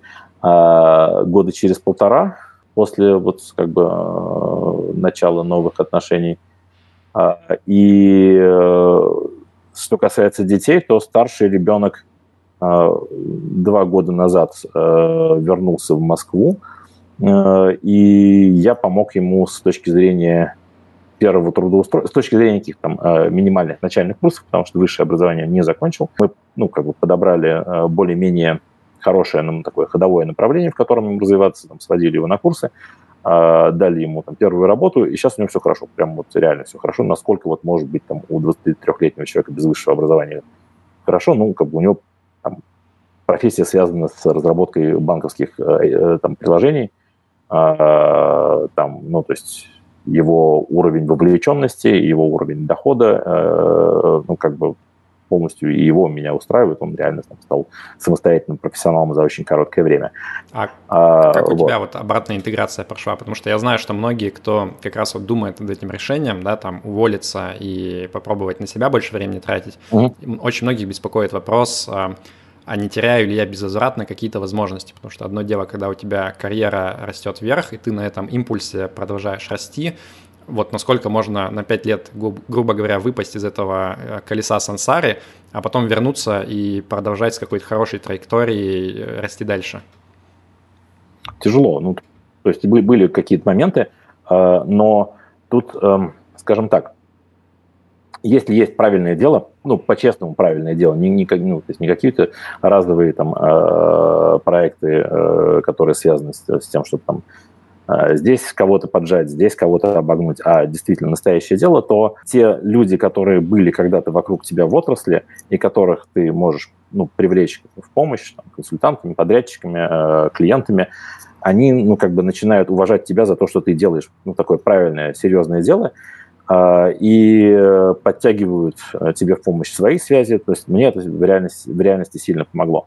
И потом уже э, рисуются новые какие-то круги знакомств, а, плюс в этот момент, наверное, ну то есть от того, что я бы оставался э, в Москве на корпоративной работе, а, вот в корпоративном мире, и не менял бы траекторию, наверное, я бы растерял тоже достаточно много. В любом случае, мне надо было пойти расширить свой горизонт очень сильно. И вот одно из вещей, которое я сделал там, на втором году возвращения в Москву, я пошел в Сколково и там проучился на достаточно сложной программе там, полугодовой э, цифровой трансформации – у меня был просто реально взрыв мозга, я настолько реально много тратил энергии для того, чтобы постичь этот материал. А, я приходил там, домой в 9 часов вечера, а, там, после 12 часов занятий, и съедал два ужина, потому что мне было страшно голодно, у меня э, мозг работал так, что э, как бы высасывал все, что там мог дать желудок.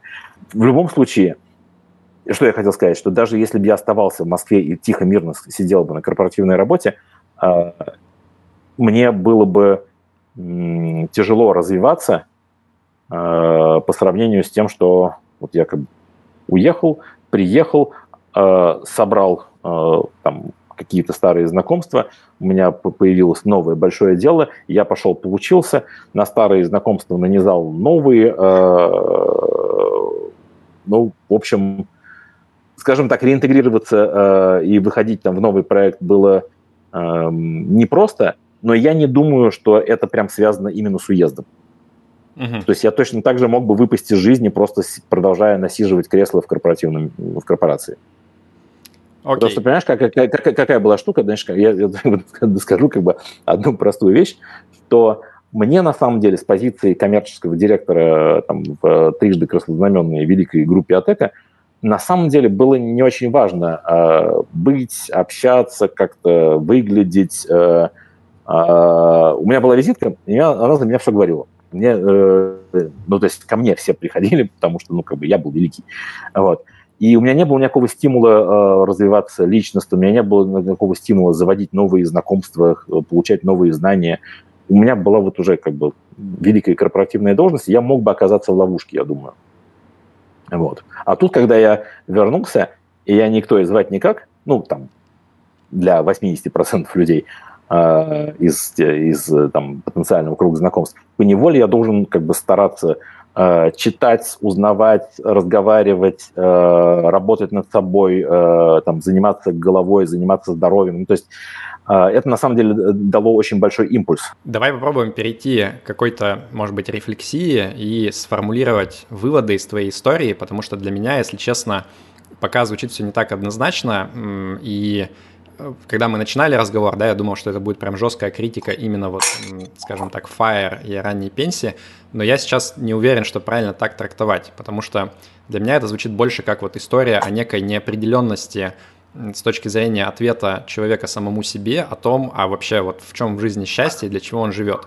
Потому что очень для многих людей а, ну, жизнь состоит из каких-то разных э, кусочков пазла, да, то есть вот есть какое-то дело твоей жизни, э, там, работа, карьера, бизнес, есть семья, как отношения с э, второй половинкой, так и дети, там есть здоровье, есть творчество и так далее. И очень часто, ну, люди много усилий посвящают какой-то одной сфере, и они что-то, конечно, от этого получают взамен, да, какую-то отдачу, но при этом это не всегда сопровождается э, такой вот безоблачной картиной, да, что у тебя нет стресса, ты всегда счастлив, то есть э, очень часто у тебя совмещается что-то, что тебе дает много там сил, энергии для жизни, оно может быть и стрессовым в том числе.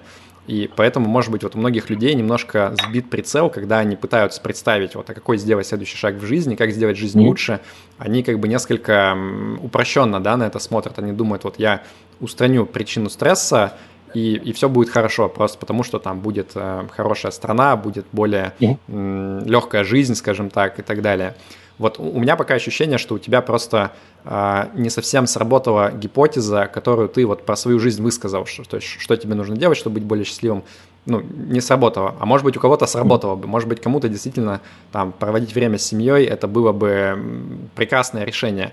То есть вот я пытаюсь понять, э, какой вывод ты хочешь из этого сделать, и, может быть, давай начнем с того, что просто вот что бы ты самому себе посоветовал, если бы ты вернулся на сколько получается, уже 9 э, лет назад почти что, да?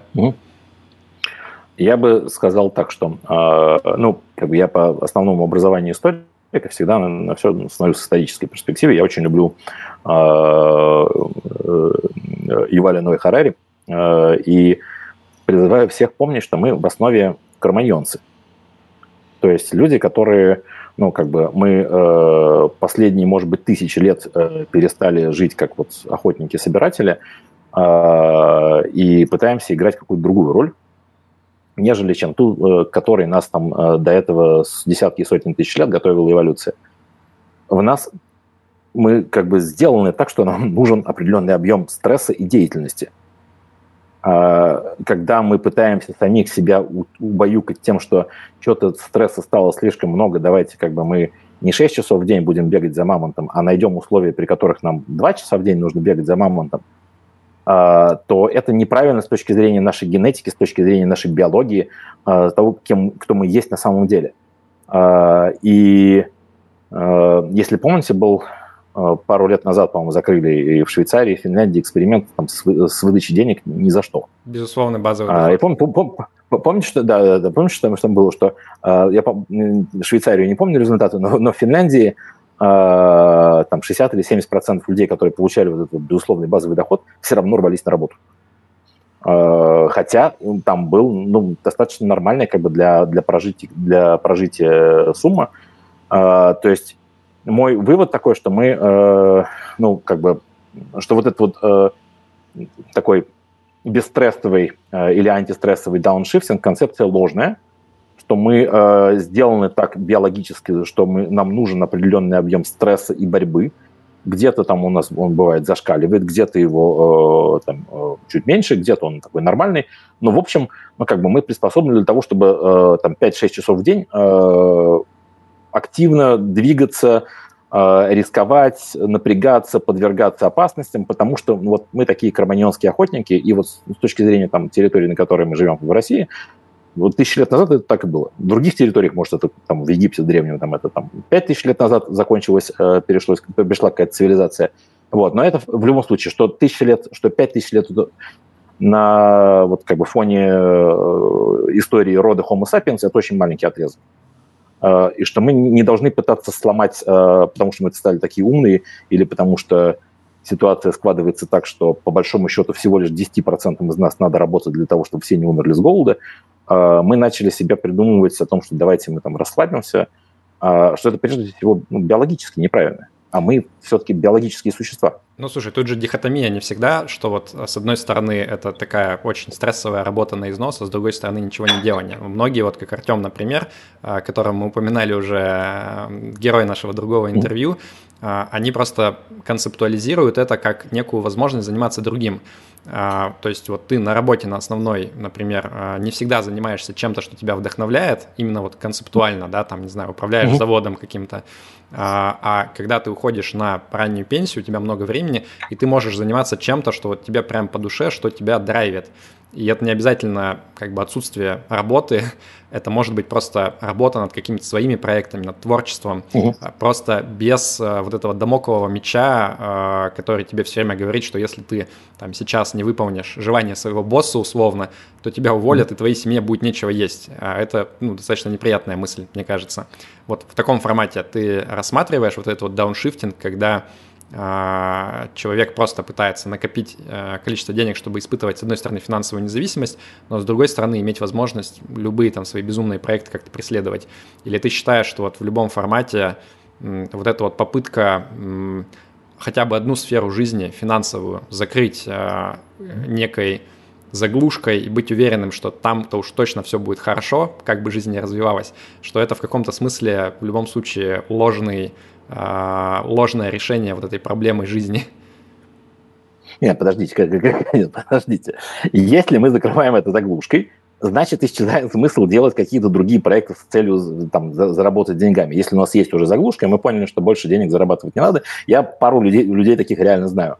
А, но как бы тогда получается, что остальные проекты, они как бы ничем не отличаются от того, чтобы просто посидеть и поиграть в компьютерную игру. Ты уже ничем не рискуешь. У тебя уже все, все есть, все подушки есть.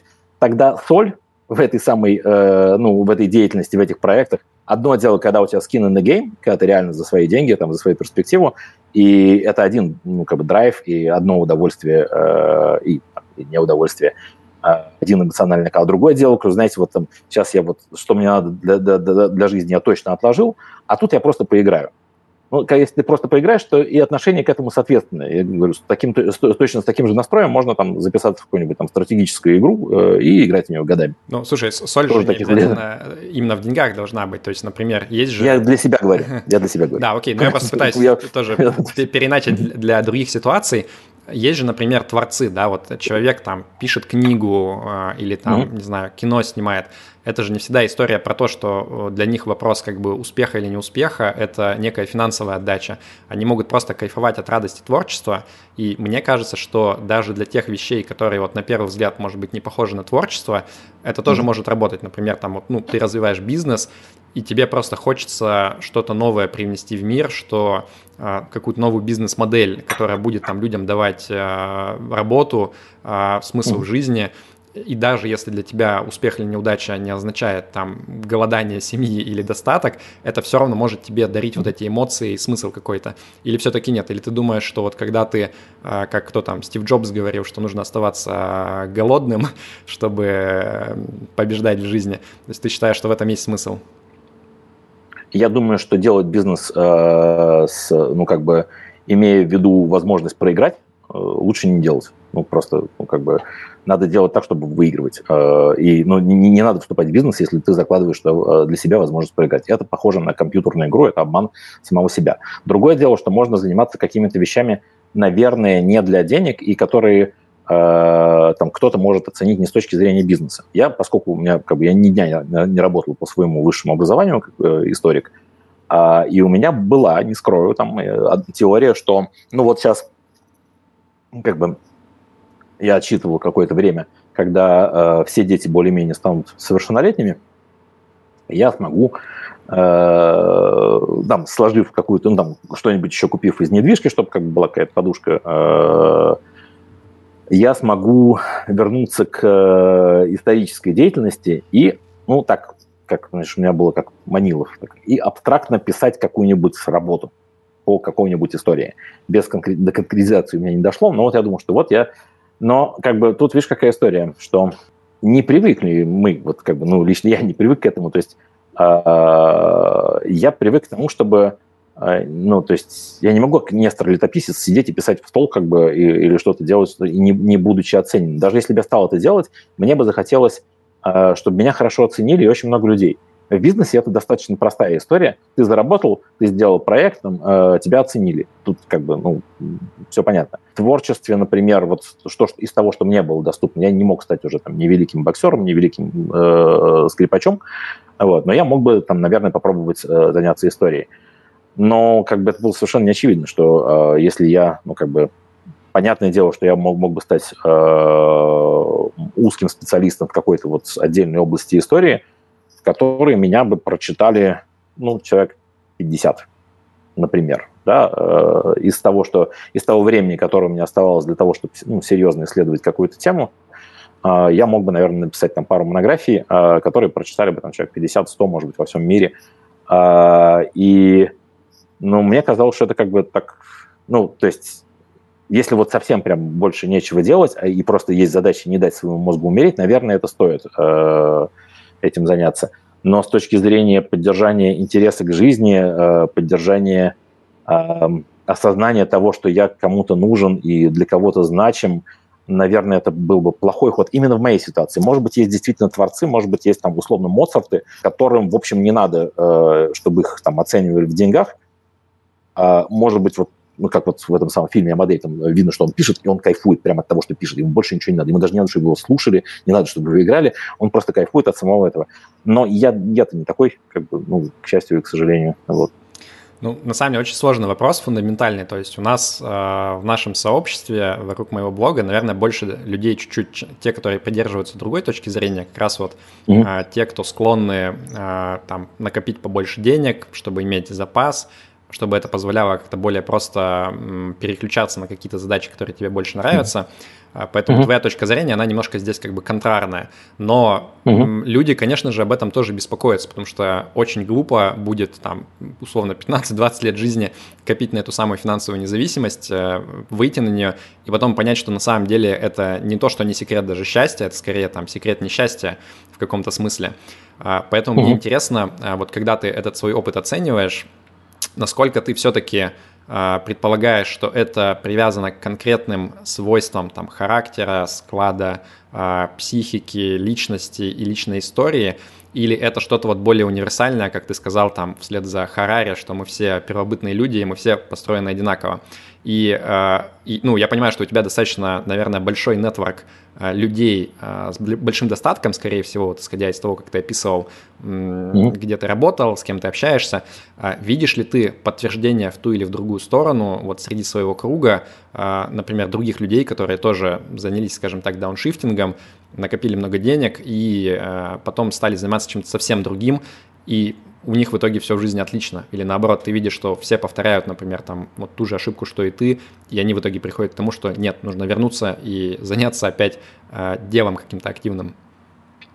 Из тех, кто, из тех, кто вот ушел в чистый дауншифтинг, э, да, наверное, есть люди, которые, э, ну, там, есть пример человека, там, э, который открыл э, свою студию йоги и стал развиваться как э, тренер э, йоги. Очень хорошо это делает. У него даже деньги какие-то с этого получаются. Хотя, в общем, ну, как бы не, совершенно не, не сопоставимы с тем, что были у него там, когда он на корпорацию работал.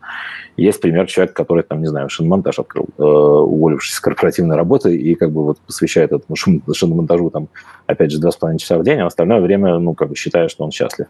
Есть человек, который ушел из, из корпорации и тут же развил 380 других бизнесов. Просто он такой человек, что как бы оказалось, что он, не, он знал, что он, не, и я знал, и все знали, что он не сможет сидеть сложа руки, что из него сейчас же попрет всякая активность. Вот. А, сказать, чтобы как бы в чистом, в чистом виде в дауншифтинг кого-то я видел прям вот э, счастливого и удовлетворенного, э, я был бы рад найти такой пример. У меня был брат такой, найти такой пример, но он на самом деле, положа руку на сердце, думаю, что пока что нет. А, потому что, а, ну как бы сказать, если вы первые 20 лет своей карьеры настолько сильны и настолько а, смелы, что вы делаете, делаете, делаете и действительно способны накопить такую финансовую подушку, которая вам остальные там, 30 или 40 лет позволит ничего не делать, то это значит, что вы очень сильный и смелый человек. Это значит, что вы по умолчанию, доработав все это, вы не сможете сказать, что, ну, как бы, это если вот там с пятой скорости, если говорить терминологию дауншифтинга, сразу уйти на заднюю. Ну, как бы не бывает такого.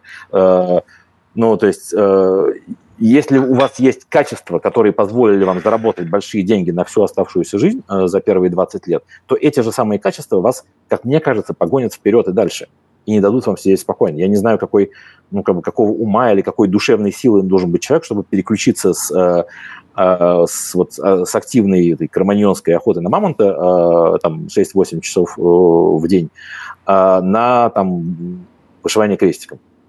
Ну, ну. я могу тоже со своей стороны немного отрефлексировать, потому что, ну, это те вопросы, над которыми я много думаю в том числе.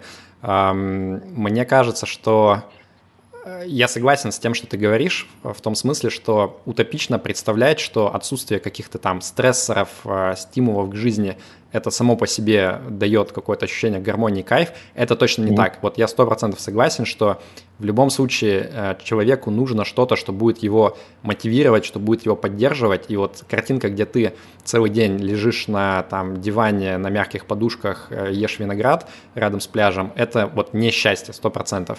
А, но с другой стороны, мне все-таки нравится концепция вот этих вот подушек, да, а, ресурсов, скажем так, капитала, который позволяет тебе а, ощущать чуть меньше стресса.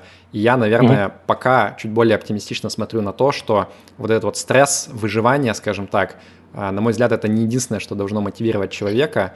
И вот в моем mm-hmm. случае, да, если я там оглядываюсь назад на свою карьеру, а, я понимаю, что все-таки вот этот вот спорт больших достижений, где ты все время пытаешься там с большими ребятами соревноваться, прыгать все выше выше, а, меня вот это точно не делало счастливым. То есть, может быть, здесь вот мы как mm-hmm. раз отличаемся, что а, ты говорил, что ты достаточно комфортно себя чувствовал вот в этой среде.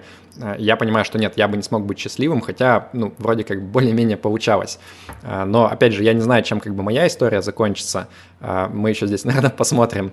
А у меня был такой еще вопрос. Вот мы с тобой, когда... Уже, можно, можно я комментарий? Давай, давай, Мне начинает казаться, что я начинаю понимать разницу. Наверное, дело есть, э, ну, как бы в разнице поколений. Э, я родился в 73-м, и я взрослел в 90-е, где, в общем, как бы задача выживания э, вставала очень остро. Потому что, ну, скажем, я там в 90-м году первый раз съездил в Америку, и даже не в том беда, что я туда съездил, а в том, что я вернулся. Э, вернулся, и как бы Россия там 90-го года – где там ты заходишь в магазин, а там стоит только килька в томатном соусе. Больше ничего реально. И, на не, и даже на нее там, как бы, поскольку все зарплаты просели, там, наших, наших родителей, ну, как бы нашего советского среднего класса, тоже, в общем, непонятно, что с этим делать.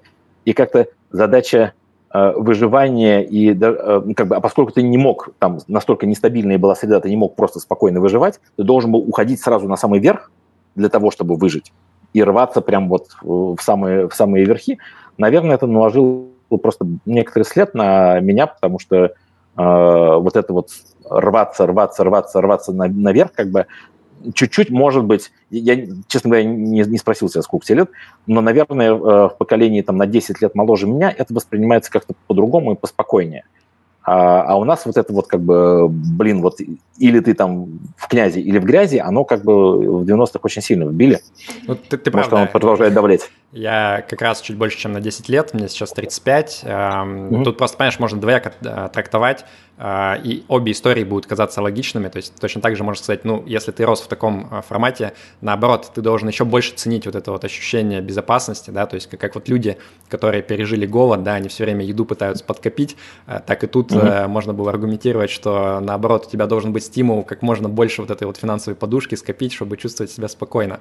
Поэтому, mm-hmm. мне кажется, тут как бы, ну, сложно понять, что mm-hmm. из этого справедливо. Можно и mm-hmm. так, и так обосновать.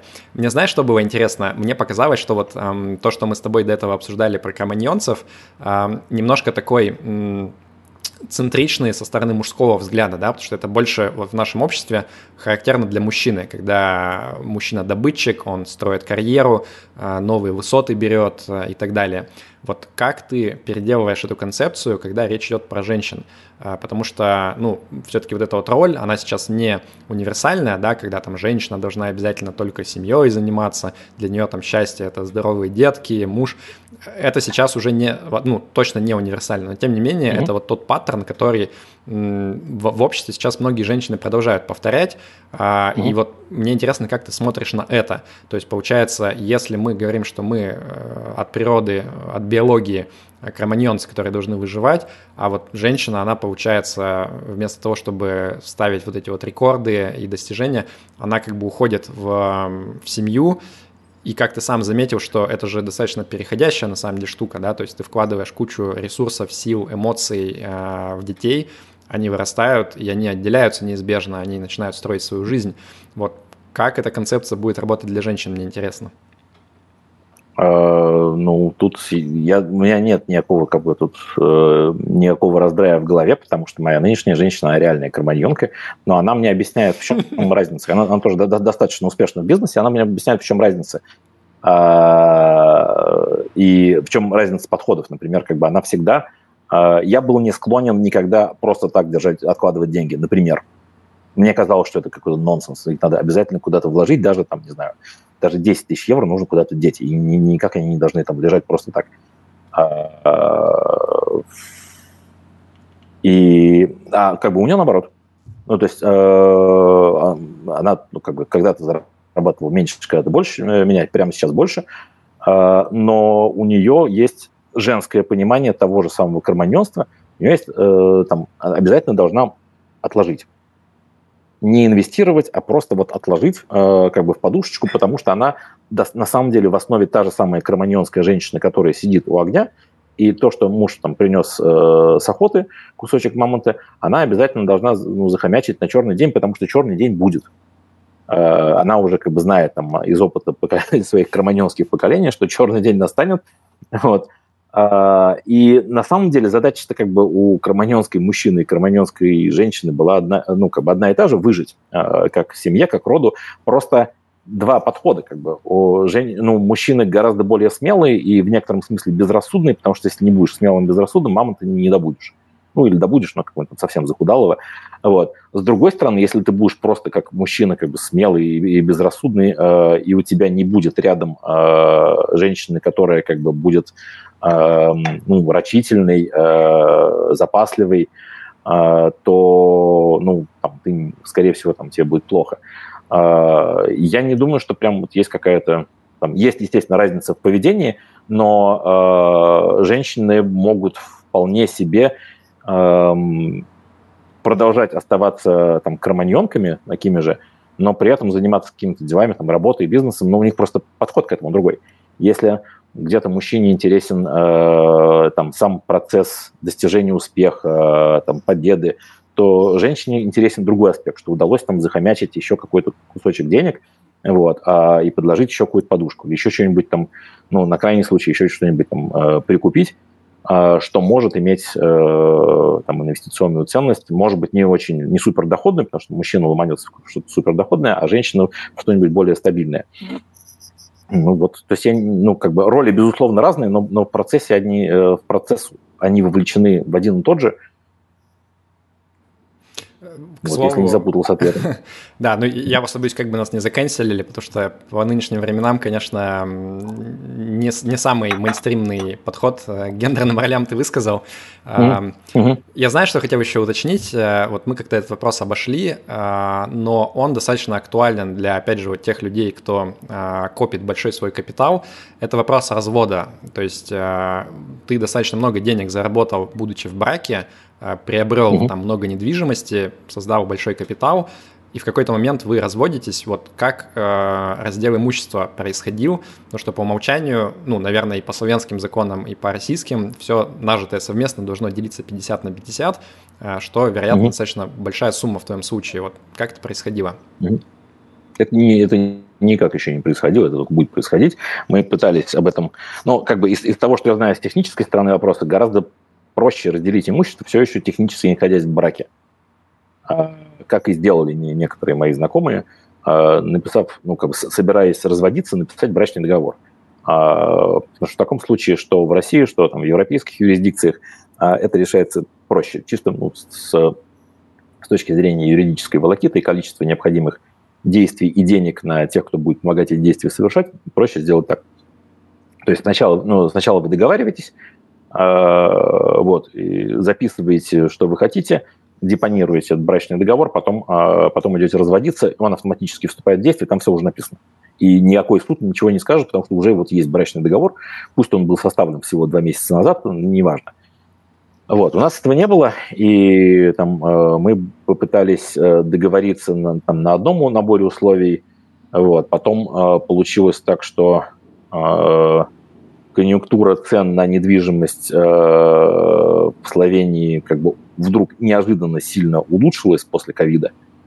Э, то есть там получается, что за, за, за 4 года, там, за, за 5 лет владения э, там, этим домом, этим участком, он подорожал почти в 4 раза. Вот. Э, и, э, а это, поскольку такой важный кусок коллекции, э, то договоренность это, ну, как бы оказалось невозможно исполнить. Она перестала быть справедливой для, там, с, с точки зрения одной из сторон.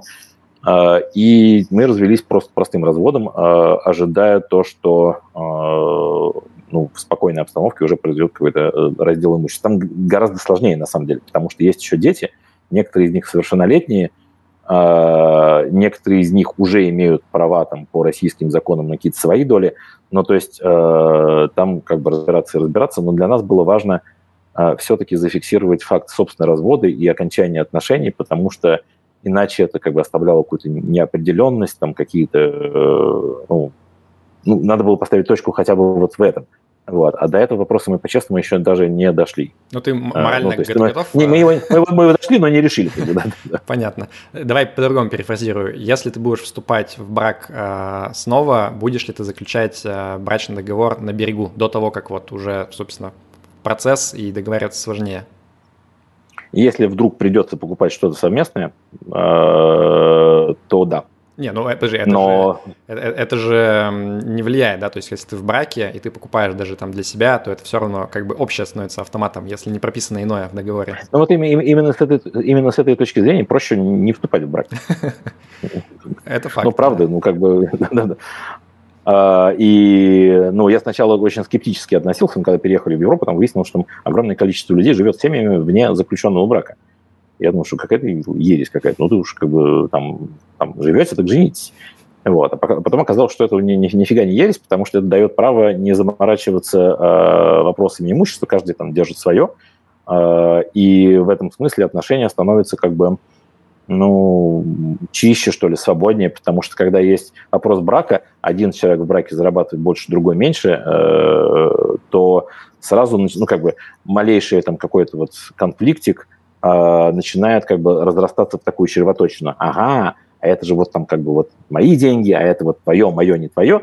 Вот. Э, это, к сожалению, раскачивает маятник э, проблем э, и не и не способствует улучшению доверия. Поэтому простой ответ, что, скорее всего, мы просто ну, как бы не вступим в брак э, и будем сохранять абсолютно раздельный режим собственности. Ну, просто обратная сторона же, она тоже понятна, да, вот если опять же говорить там, что семья, где э, женщина рожает несколько детей, по сути, она достаточно э, большой крест ставит на своей карьере, так или иначе.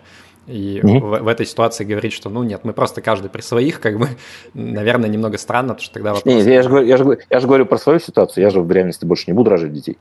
У нас, у нас на, на двоих восемь, поэтому нам ни одного общего. Ну, поэтому, наверное, этот вопрос для нас не стоит. Ну, как бы мы каждый продолжим работать и там, профессионально э, зарабатывать, э, и оставляя режим раздельной собственности. Ну, наверное, так. Понятно. Я думаю, мы сейчас потихоньку уже будем переходить э, к вопросам от зрителей. Напоминаю, как это работает. Э, вы в Телеграме нажимаете на специальную иконку «Поднять руку». Я это замечаю, даю вам слово. После этого вы можете размить микрофон и задать свой вопрос в прямом эфире. Э, пока мы ждем первых вопросов, я в таком слоу режиме тоже несколько вопросов, наверное, задам. Вот если бы ты сейчас поговорил с кем-то, кто только э, копит еще и собирается выйти на пенсию, да, вот давай пример Артема Крумпана, э, который накопил больше миллиона долларов и э, думает о том, вот, чтобы сейчас э, уехать в теплую страну со всей семьей и mm-hmm. поискать, э, чем в жизни другим чем-то заниматься. Какой бы совет ты ему дал? Расскажу смеш- смешную историю, но сначала будет казаться, что она не имеет никакого отношения к ответу на твой вопрос. А, когда я работал, э, у меня была вторая работа э, в управляющей компании Батумского нефтяного терминала, а, и там было достаточно, ну, как бы, это было очень весело, потому что э, это было независимое, это полунезависимое Аджария. Терминалом владел вообще западный человек, как бы были постоянные контры между там, терминалом и грузинской железной дорогой, между Аджарией и Грузией, между Батуми и Тбилиси. Это все было времена Шеварнадзе еще. А, и в какой-то момент наш э, прекрасный хозяин решил вдруг... Он как бы никогда не ездил в Тбилиси, никому не разрешал, кроме меня, ездить в Тбилиси. Ну, я просто общался с грузинской железной дорогой, мне нельзя этого было избежать. А тут он как бы решил сделать такой э, массовый выход э, в свет, и на очередном ивенте, который назывался Georgian International Oil and Gas Exhibition, ну, такая немножко странная, потому что какая там в Грузии особо нефть, но транзита было много – нефтяного, а, он решил сделать такое массовое, массовое шоу как бы Батумского нефтяного терминала а, и э, снял целый этаж в гостинице, где вот должно было проходить это событие, натащил -то кучу народу, там из Батуми, из Москвы тоже, а, обвесил, обвесили все это там рекламой э, Батумского нефтяного терминала. Вот. И в том числе, значит, ну, как бы он придавал этому очень большое значение, в том числе, значит, у него был новый референт, Э, которого он позвал к себе в номер и очень детально объяснял ему, как он хочет, чтобы наша батумская охрана расположилась на том самом этаже, который вот весь был наш. Вот. А парень как бы очень, очень как бы, так, внимательно выслушал, но он не знал, кто командует этой батумской охраной, поэтому он вышел, такой, как бы, естественно, взял под козырек, вышел, пошел искать. Э, и первый, кто попался, был такой охранник по имени Леван, такой бывший боксер с разбитым носом. Он, конечно, не был начальником никаким, вот. Но вот человек поймал его буквально за пуговицу и стал ему излагать очень длинный как бы, и подробный план по поводу того, что кто где стоит, кто куда ходит, кто там сколько времени в час проходит по этим коридорам. Ну, там батумской охраны был целый взвод, там, в общем, можно было долго рассказывать. Ливан его слушал, слушал, слушал, слушал, слушал, потом так склонил голову на бок, на бок и сказал, что ты хочешь? Вот, вот это вот как бы а, первое, что я бы сказал, я не буду давать никаких советов, кроме как э, спросить тебя, что ты хочешь. По-честному. Не для, как бы, для, не для мамы, не для бабушки, не для жены, не для детей. Э, это очень сложно спросить самого себя по-честному ответить, что ты хочешь для себя, потому что э, мы привыкли, что мы живем, как бы принося пользу кому-то еще. Э, но поскольку человек принимает такое решение, ну, пере, ну, как бы сделать поворот, по крайней мере, на 90 градусов своей жизни – очень важно, заходя на этот поворот, э, честно, внимательно и всесторонне ответить себе на вопрос, что ты хочешь, потому что так начинается вторая и последняя половина твоей жизни, которую ты должен как-то осмысленно привести, провести. И если ты вдруг повернул не в ту сторону, но ты просто потеряешь несколько драгоценных лет э, из, э, из своей жизни, Вот. Ну, то есть я бы как бы повторяю вот эту историю, что ты хочешь. Все понятно. Сначала психотерапия, потом fire но не в другом порядке. Да, да, да, да, да. Так, я вижу, что у нас а, поднятая рука есть. А, Ват, я а, тебе дал слово, можно сделать размьют микрофона и задать свой вопрос. Добрый день, меня слышно? Привет. Да. Да, привет, меня зовут Вадим. Спасибо огромное за разговор. Необычайно интересная тема, поскольку вот как раз нахожусь в той ситуации, когда вроде достиг э, финансовой независимости, сидишь, чешешь репу, а что, что дальше ты хочешь? Да, должен быть счастливым, а что-то сидишь как-то и думаешь, ну, наверное, еще пару миллионов долларов, и точно вот она будет счастье. А тут слушаешь, да вот нифига как-то что-то вот ты смотришь. И, соответственно, вопрос. Эм, тогда, если нам нужен некий уровень стресса поддерживать постоянно, а на работе бывают обломы, бывают прям факапы, бывают такие болезненные удары и падения, как с ними справляться? Тогда совет персональный. Я думаю, на твоем пути Максим, ну, были падения. Хотя история звучит так, что словно карьера перла в гору, но наверняка же не все так гладко. И откуда столько энергии, во-первых? А, продолжать и продолжать и продолжать. Во-вторых, как э, не ну, вставать, когда ты падаешь? Вот такой тогда вопрос. Спасибо большое еще раз. А у тебя большая семья, Вадим? Э, да я и моя девушка, вот и вся семья. А, ну слушай, тогда, тогда, тогда мне было проще, потому что я на самом деле по-честному, э, совершенно откровенно, искренне э, благодарен своей жене за то, что как бы при ее, в общем, при ее инициативе, при ее участии создалась ситуация, когда у нас пятеро детей, у меня просто нет опции расслабиться. Ну, то есть, как бы у меня, у меня никогда не было опции э, зарабатывать мало или, или жить дешево, потому что, ну, даже если ты вот просто, просто умножишь какие-то вот там, уровень европейского среднего класса, ну, или upper middle class, там, э, умножить на 7, ну, то есть я, жена и пятеро детей, это уже достаточно много. Поэтому э, вот говоря о том, как я справлялся со стрессами, но да. то есть, если выражаться там боксерской терминологией, терминологией единоборства, у меня просто не было опции остаться и лежать на полу. Ну, а, я... как, ну, а, а как сохранил здоровье, как сохранил тогда хороший оптимистичный взгляд в будущее и так далее. Ну, то есть это же сложно выдерживать. Слушай, такое. было по-всякому. А, было по-всякому. Я помню, что у меня был такой реальный даун вот перед тем, как я пошел работать в АТЭК, это мой восьмой-девятый год, когда я работал на нефтеторговце в качестве там, вице-президента по транспорту, но особо ничего не делал, и, как бы, соответственно, у меня и доход поскольку я не занимался ничем. И я был прям в мне, я как бы отпустил себя, прям конкретно запустил. А, я там курил, э, выпивал, э, сидел в офисе, играл в онлайн-игры. Ну, то есть был э, непростой период, а, но, наверное, просто в тот момент, когда мне пришло вот это вот предложение из Атека, я просто был достаточно, ну, не, до, мозги еще недостаточно сгнили, чтобы я мог это предложение пропустить. Я понял, я ухватился за то, что вот, вот он мой шанс, я его увидел, я его не создал, он ко мне почти, практически сам пришел, этот шанс. Ага. А, я действительно ему очень хорошо подходил на эту должность, но как бы никогда бы не подумал там сам туда позвонить и сказать, что хотя там у меня были знакомые, и сказать, что давайте возьмите меня. Она как бы меня нашла. Но когда я увидел это, а, я а, прям понял, что это нельзя упускать, просто, ну, как бы, если обобщать, то не упускать возможностей. А, это как вот, э, ну, как бы подниматься, как выходить из даунов. Возможности, слушай, ну, было бы, конечно, козырно сказать, что возможности есть всегда. А, нет, наверное, они есть не всегда, и, ну, иногда просто нужно их подождать, иногда что-то лишний раз э, спросить. Я бы сказал, что как бы в качестве долгосрочного решения очень важно э, ну, поддерживать большой нетворк э, из людей, э, которые сами что-то делают и могут что-то делать, и которым ты можешь оказаться полезен, и они тебе могут оказаться полезными. Вот это большое дело, нетворк. Э, и с точки зрения э, там, здоровья или там, ну, там, психического самочувствия, безусловно, это ну, как бы нужно заниматься спортом ну, заниматься mm-hmm. спортом прям постоянно. Mm-hmm. Вот, там, по крайней мере, пять раз, пять раз в неделю.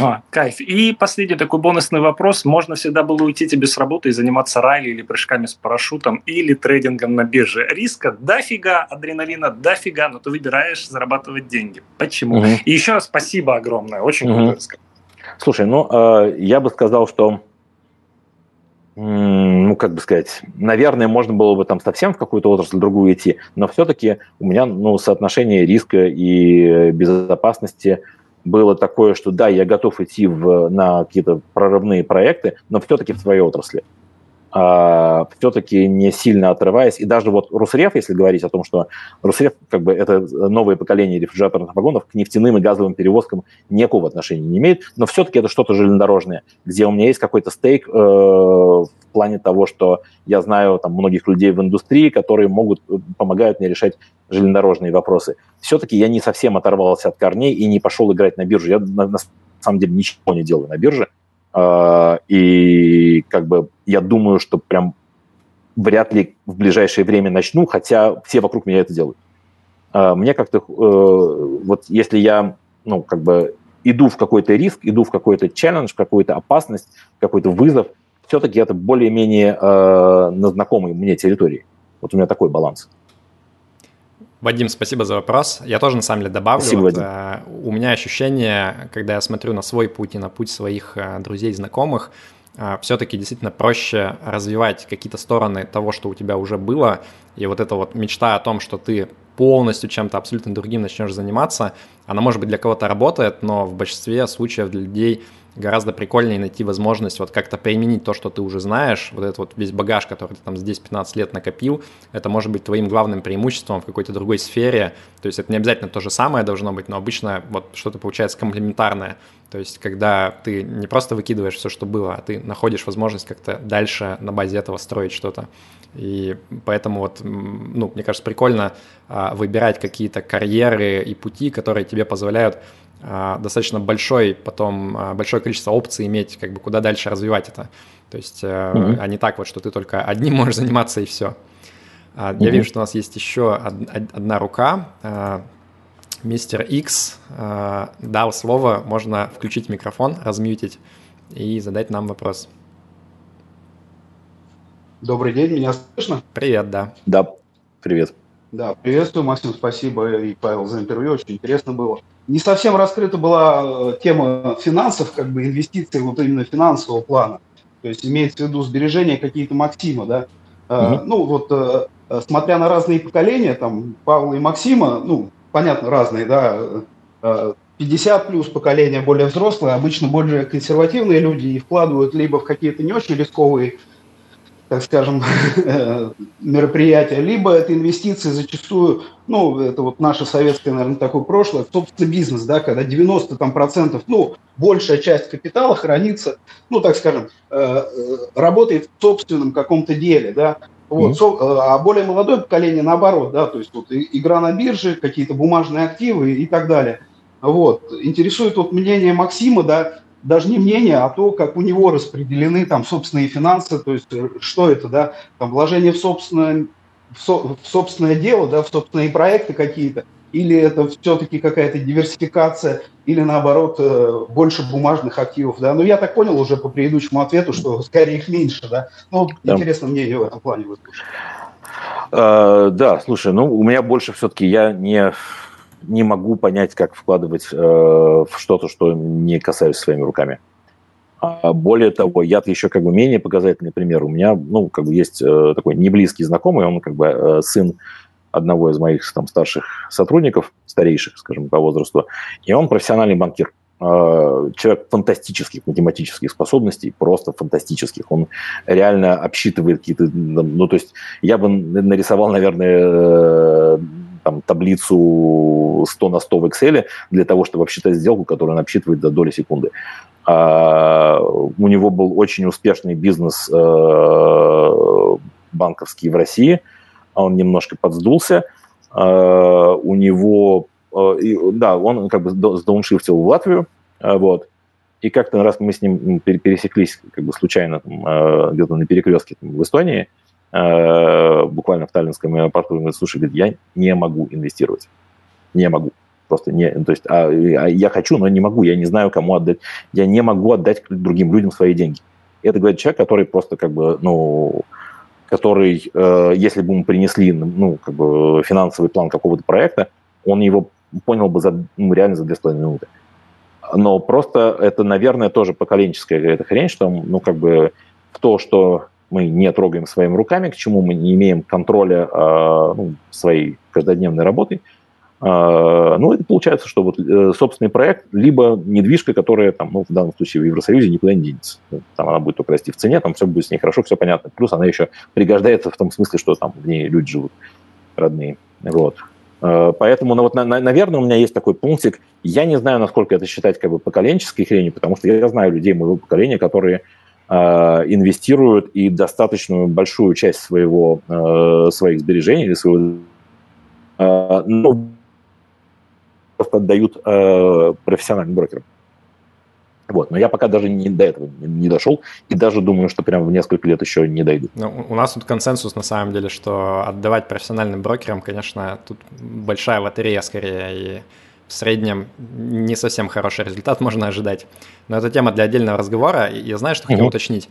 Вот исходя из твоей концепции, да, кроманьонской жизни, а, в каком-то смысле для тебя накопление капитала – это даже Э, ну, какой-то антифактор, да, то есть тебя заставляет расслабляться, э, меньше в тонусе держаться. Мне интересно, как это сочетается с твоим вот планом дальнейшим, потому что, ну, вряд ли, наверное, ты ожидаешь, что ты прям до там 85 лет будешь э, работать все время нон-стоп. Наверное, в какой-то момент все-таки вот, ну, может наступить точка, где уже прям своим трудом продуктивно зарабатывать будет сложновато, а угу. там, потребность в денежном потоке, она все-таки останется. Вот как ты планируешь ее решать?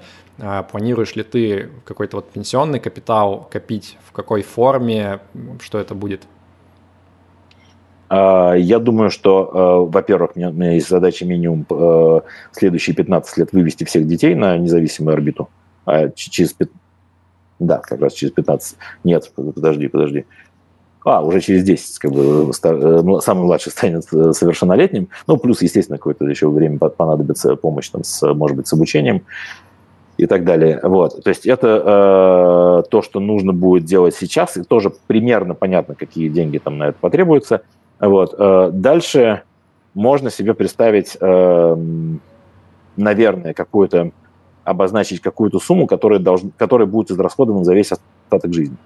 Э, там, если помните, был, был фильм, э, э, назывался он «Ашмитти», там очень известный американский актер играл старый, многократный обладатель Оскара. Там суть была в том, что вице-президент страховой компании увольняется на пенсию, и когда он увольняется, он совершенно точно знает, сколько он проживет, потому что он занимался страхованием как бы пенсионным и владеет всеми алгоритмами расчета, и он рассчитывает для себя, сколько Это ему осталось. на отдельном человеке не работает, к сожалению, только на многих тысячах.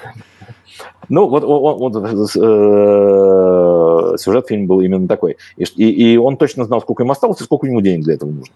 А, конечно, э, это можно только плюс-минус посчитать. А, и тут ну, наверное, можно там, сказать, что это примерно, там, ну, там, в моем случае, наверное, после того, как я, наверное, закончу, это все-таки я не люблю такими длинными планами говорить. Если, например, заканчивать там в 65 или в 70 лет и жить еще потом лет 20, а, то, в общем, примерно понятно, сколько нужно там э, миллионов евро для того, чтобы прожить, на суще... ну, поддерживая существующий уровень жизни. Соответственно, есть какая-то цель, как их э, заработать. А, поскольку эта цель а, ну, на данный момент заработать такое количество денег представляет достаточно далекий, я не могу ее позволить себе думать, позволить себе надеяться заработать какими-то э, как бы incrementals, ну, какими-то маленькими э, улучшениями. То есть я должен сыграть в какой-то прорывной проект, типа того, что я делаю сейчас, где я там не главный партнер, но как бы партнер, если все, ну, как бы, если все удастся, не буду ничего говорить, там, как это сейчас идет, удается, не удается, пока что э, нет, э, нет э, ощущения, что это не удастся, э, то это может в итоге сложиться в такую-то сумму. Но, повторюсь, в моей ситуации какими-то э, incremental investment не обойтись, там, чтобы немножко поиграть на бирже и вот э, наиграть там, себе необходимую сумму. Вот. То есть, а, как, как я бы сказал, ну, как бы по-американски, I have to play big. Мне надо играть по-крупному, у меня как бы нет другого выхода. Э, это иронично звучит, конечно, из твоих уст, да, когда, ну, понятно, что наши зрители все-таки по большей части гораздо меньше тебя зарабатывают, и они думают, блин, mm-hmm. опять же, он там столько получает, и не, вот он говорит, что... Нет, нет, это, нет это, это, я должен сделать ремарку, это сколько получал я тогда, потому что с, э, с, с, пере, с переориентацией с скучных, но хлебных проектов, которые я вел, сидя в Казахстане, с переходом в Москву и с, с начинанием нового проекта, там как бы, ну, совсем другой уровень дохода, не, со, не совсем, но как бы прям вот заметно другой уровень дохода, который я могу потратить на себя лично.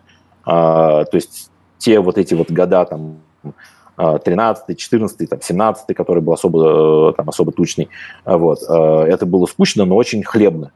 А это прошло. Там таких сверхзаработков за, за работу 2 часа в день нету больше. Понятно. Есть как бы... Я видел, что Павел тянул руку, но сейчас не тянет. Павел, если актуально, пожалуйста, подними еще раз, я дам тебе слово. А пока я хотел продолжить тему, Максим, вот, которую ты поднял про детей.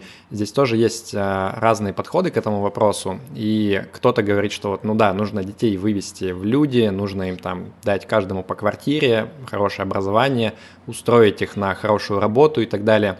А кто-то, наоборот, считает, что это ну, излишне такой потакательный подход, и в каком-то смысле нужно, чтобы э, дети тоже прошли вот через это упражнение кроманьонца, когда они своим трудом, своими усилиями должны чего-то добиться, и это их сделает чуть более счастливыми.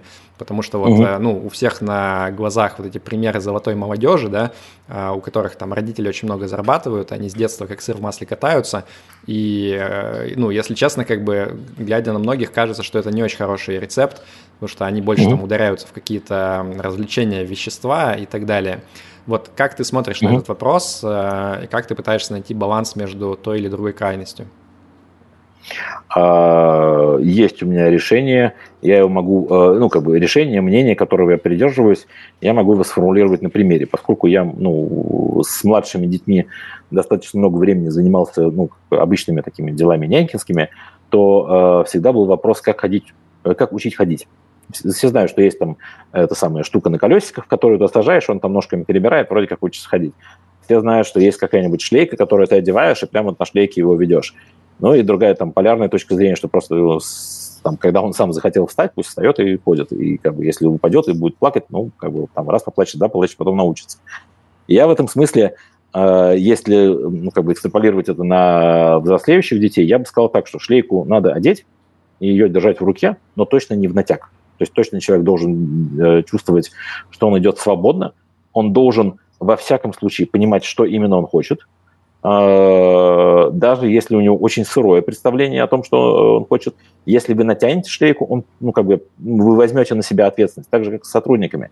Если вы такой автократ и как бы принимаете э, за там, свою команду решения и занимаетесь микроменеджментом, значит, что команда сядет вам на шею, свесит ножки, вы будете все за них делать, а они будут там только руками исполнять, а весь главняк будет ваш. Точно так же и с детьми, как бы, э, ну, на ранней стадии попытаться развить в них интерес к ответу на вопрос, что ты хочешь, а, и дальше просто говорить, что иди, делай, а, я буду рядом. Я буду рядом, будут какие-то вопросы, я всегда буду рядом, буду готов обсудить. Но, в общем, это твоя. Uh-huh. И я считаю, что и я считаю, что чем раньше начать ставить так вопрос перед детьми, тем лучше для них. Вот я считаю, что со старшим сыном он, он в итоге прекрасно вышел, как бы, э, как я говорил, он в начало карьеры хороший, вот. Но я считаю, что я немножко так вот его передержал. Э, вот. Со следующей вот э, девочкой этого не происходит. Она прям как бы рвется сама. Э, у нее есть немножко там сбивчивые, взбалмошные, но планы, что она хочет делать сама. И я стараюсь с ней вот занимать позицию, слушай, как бы давай делай, это твоя жизнь, и если что, я рядом, я все готов обсудить, все готов там э, подхватить, э, помочь. Но вожжи не должны быть натянуты, mm-hmm. точно. А тебе не кажется, что эта шлейка, ну, это же все равно как некая страховочная сетка, да? А, и вот если брать твою историю, ты когда рос в 90-е, у тебя этой шлейки, по сути, mm-hmm. не было, правильно? Не было. А, и ты в каком-то смысле, как бы, ну, вот это как благо говоришь, что да, ты остаешься в тонусе, а, ты все-таки не боишься, mm-hmm. что вот это ощущение шлейки, хотя бы того, что оно потенциально присутствует, оно как-то плохую, скажем так, а, службу сыграет для детей или нет? Нет, не боюсь. Я думаю, что, э, ну, во-первых, э, в 90-х мы тоже остались, ну, как бы без денежной, может быть, э, шлейки, потому что родители стали резко там, проигрывать в доходах.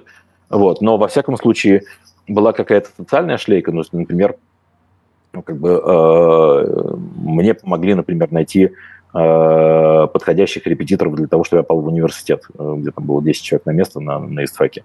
А, что, в общем, достаточно сильно ну, повлияло на, э, ну, как бы на мое дальнейшее развитие. Мне помогли, например, мама моя всю жизнь занималась там английским э, профессионально.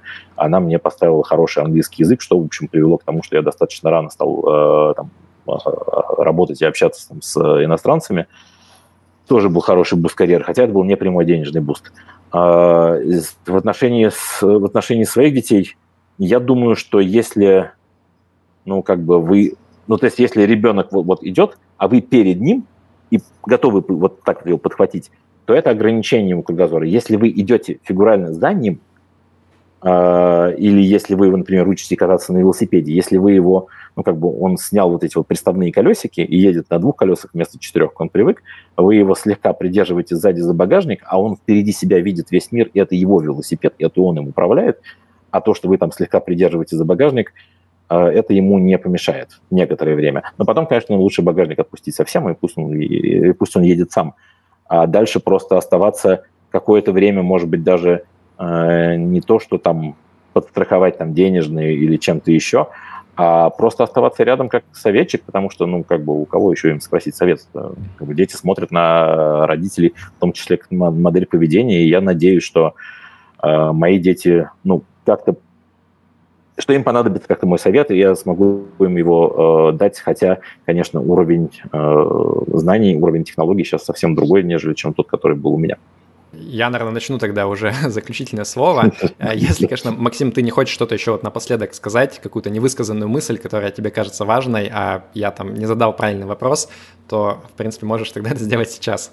Ну, я могу только, мысль, мысль уже высказал, вопрос я тоже задавал, я могу только повторить, это очень важно. Всегда Э, иметь, э, всегда иметь в голове, ну, как бы начну это еще, еще с, более главного. Э, у меня был дед, уже покойный, который был боевым летчиком, героем Советского Союза, совершил 213 боевых вылетов, в то время как за первые 50 уже давали там большой орден.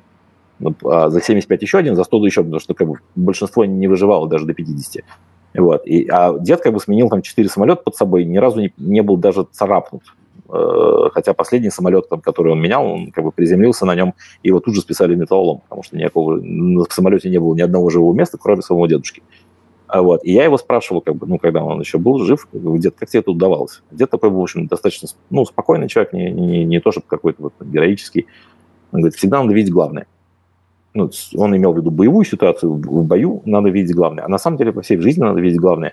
И, на мой взгляд, в жизни продолжает главным оставаться э, во все стадии э, вопрос, э, что ты хочешь. Не что ты должен, не что от тебя хотят, не что от тебя ожидают, а что ты хочешь э, сам. Чем чаще мы возвращаемся к этому вопросу, тем э, более э, целостные люди э, мы сами. Э, это может казаться эгоизмом, но на самом деле человек, хорошо понимающий того, что он хочет, и будучи ну, в здоровом смысле э, эгоистом, направленным на свое счастье, он гораздо комфортнее и приятнее, и от него будет больше счастья окружающим, чем человек, который пытается э, изжить свои собственные желания и жить под, э, под других. Все равно этого не получится, все равно с этим будет конфликт, все равно будет какая-то... Давайте ориентироваться на то, что каждый из нас хочет, э, и э, как бы из этого все, все вокруг вас сложится, мне так кажется. Окей, спасибо за совет. А, ну, я скажу, что со своей стороны мне было очень интересно поговорить с тобой. У тебя достаточно необычный подход в сравнении с теми, ну, с кем мы обычно общаемся. И это классно, потому что ну, не все люди похожи, а у людей разный опыт. Мне кажется, важно понимать, вот, что на один и тот же вопрос, конечно же, может быть несколько разных ответов, и не обязательно один из них, мне кажется, нужно признать каким-то вот единственным правильным. Э, нужно Конечно. понимать, что есть многообразие этих ответов, и ты на самом деле точно заранее не можешь знать, какой к тебе будет применим к твоей жизни. Угу. Поэтому нужно оставаться гибким. И я для себя, ну, точно какие-то вещи а, запомнил, над которыми я буду думать дальше. и которые, возможно, к каким-то новым решениям приведут для меня. Поэтому, Максим, спасибо тебе большое за время. Спасибо, Павел. Я надеюсь, что мы еще останемся на связи на будущее. Да, конечно. Конечно, Павел. Спасибо за experience. Да. А, спасибо всем, кто нас смотрел. А, те, кто нас смотрят а, в записи, если вам понравилось, поставьте, пожалуйста, лайк под видео, напишите в комментарии вопросы, которые у вас остались, или просто свой опыт, который релевантен. А пройдите также в описание к видео, а, там есть ссылки на другие интервью по теме, мне кажется, будет интересно посмотреть, сравнить. А, и также, во-первых, можно подписаться на разные ресурсы Russian Avance, телеграм-канал, твиттер и так далее, чтобы следить за нами. Ну и если вдруг у вас лично вопрос к Максиму какой-то, там будет ссылка на телеграм, опять же, можно будет связаться, и, возможно, если у Максима будет время, он сможет с вами пообщаться. С удовольствием. Собственно, на этом тогда все. Спасибо всем. Да пребудет с вами разум. Пока.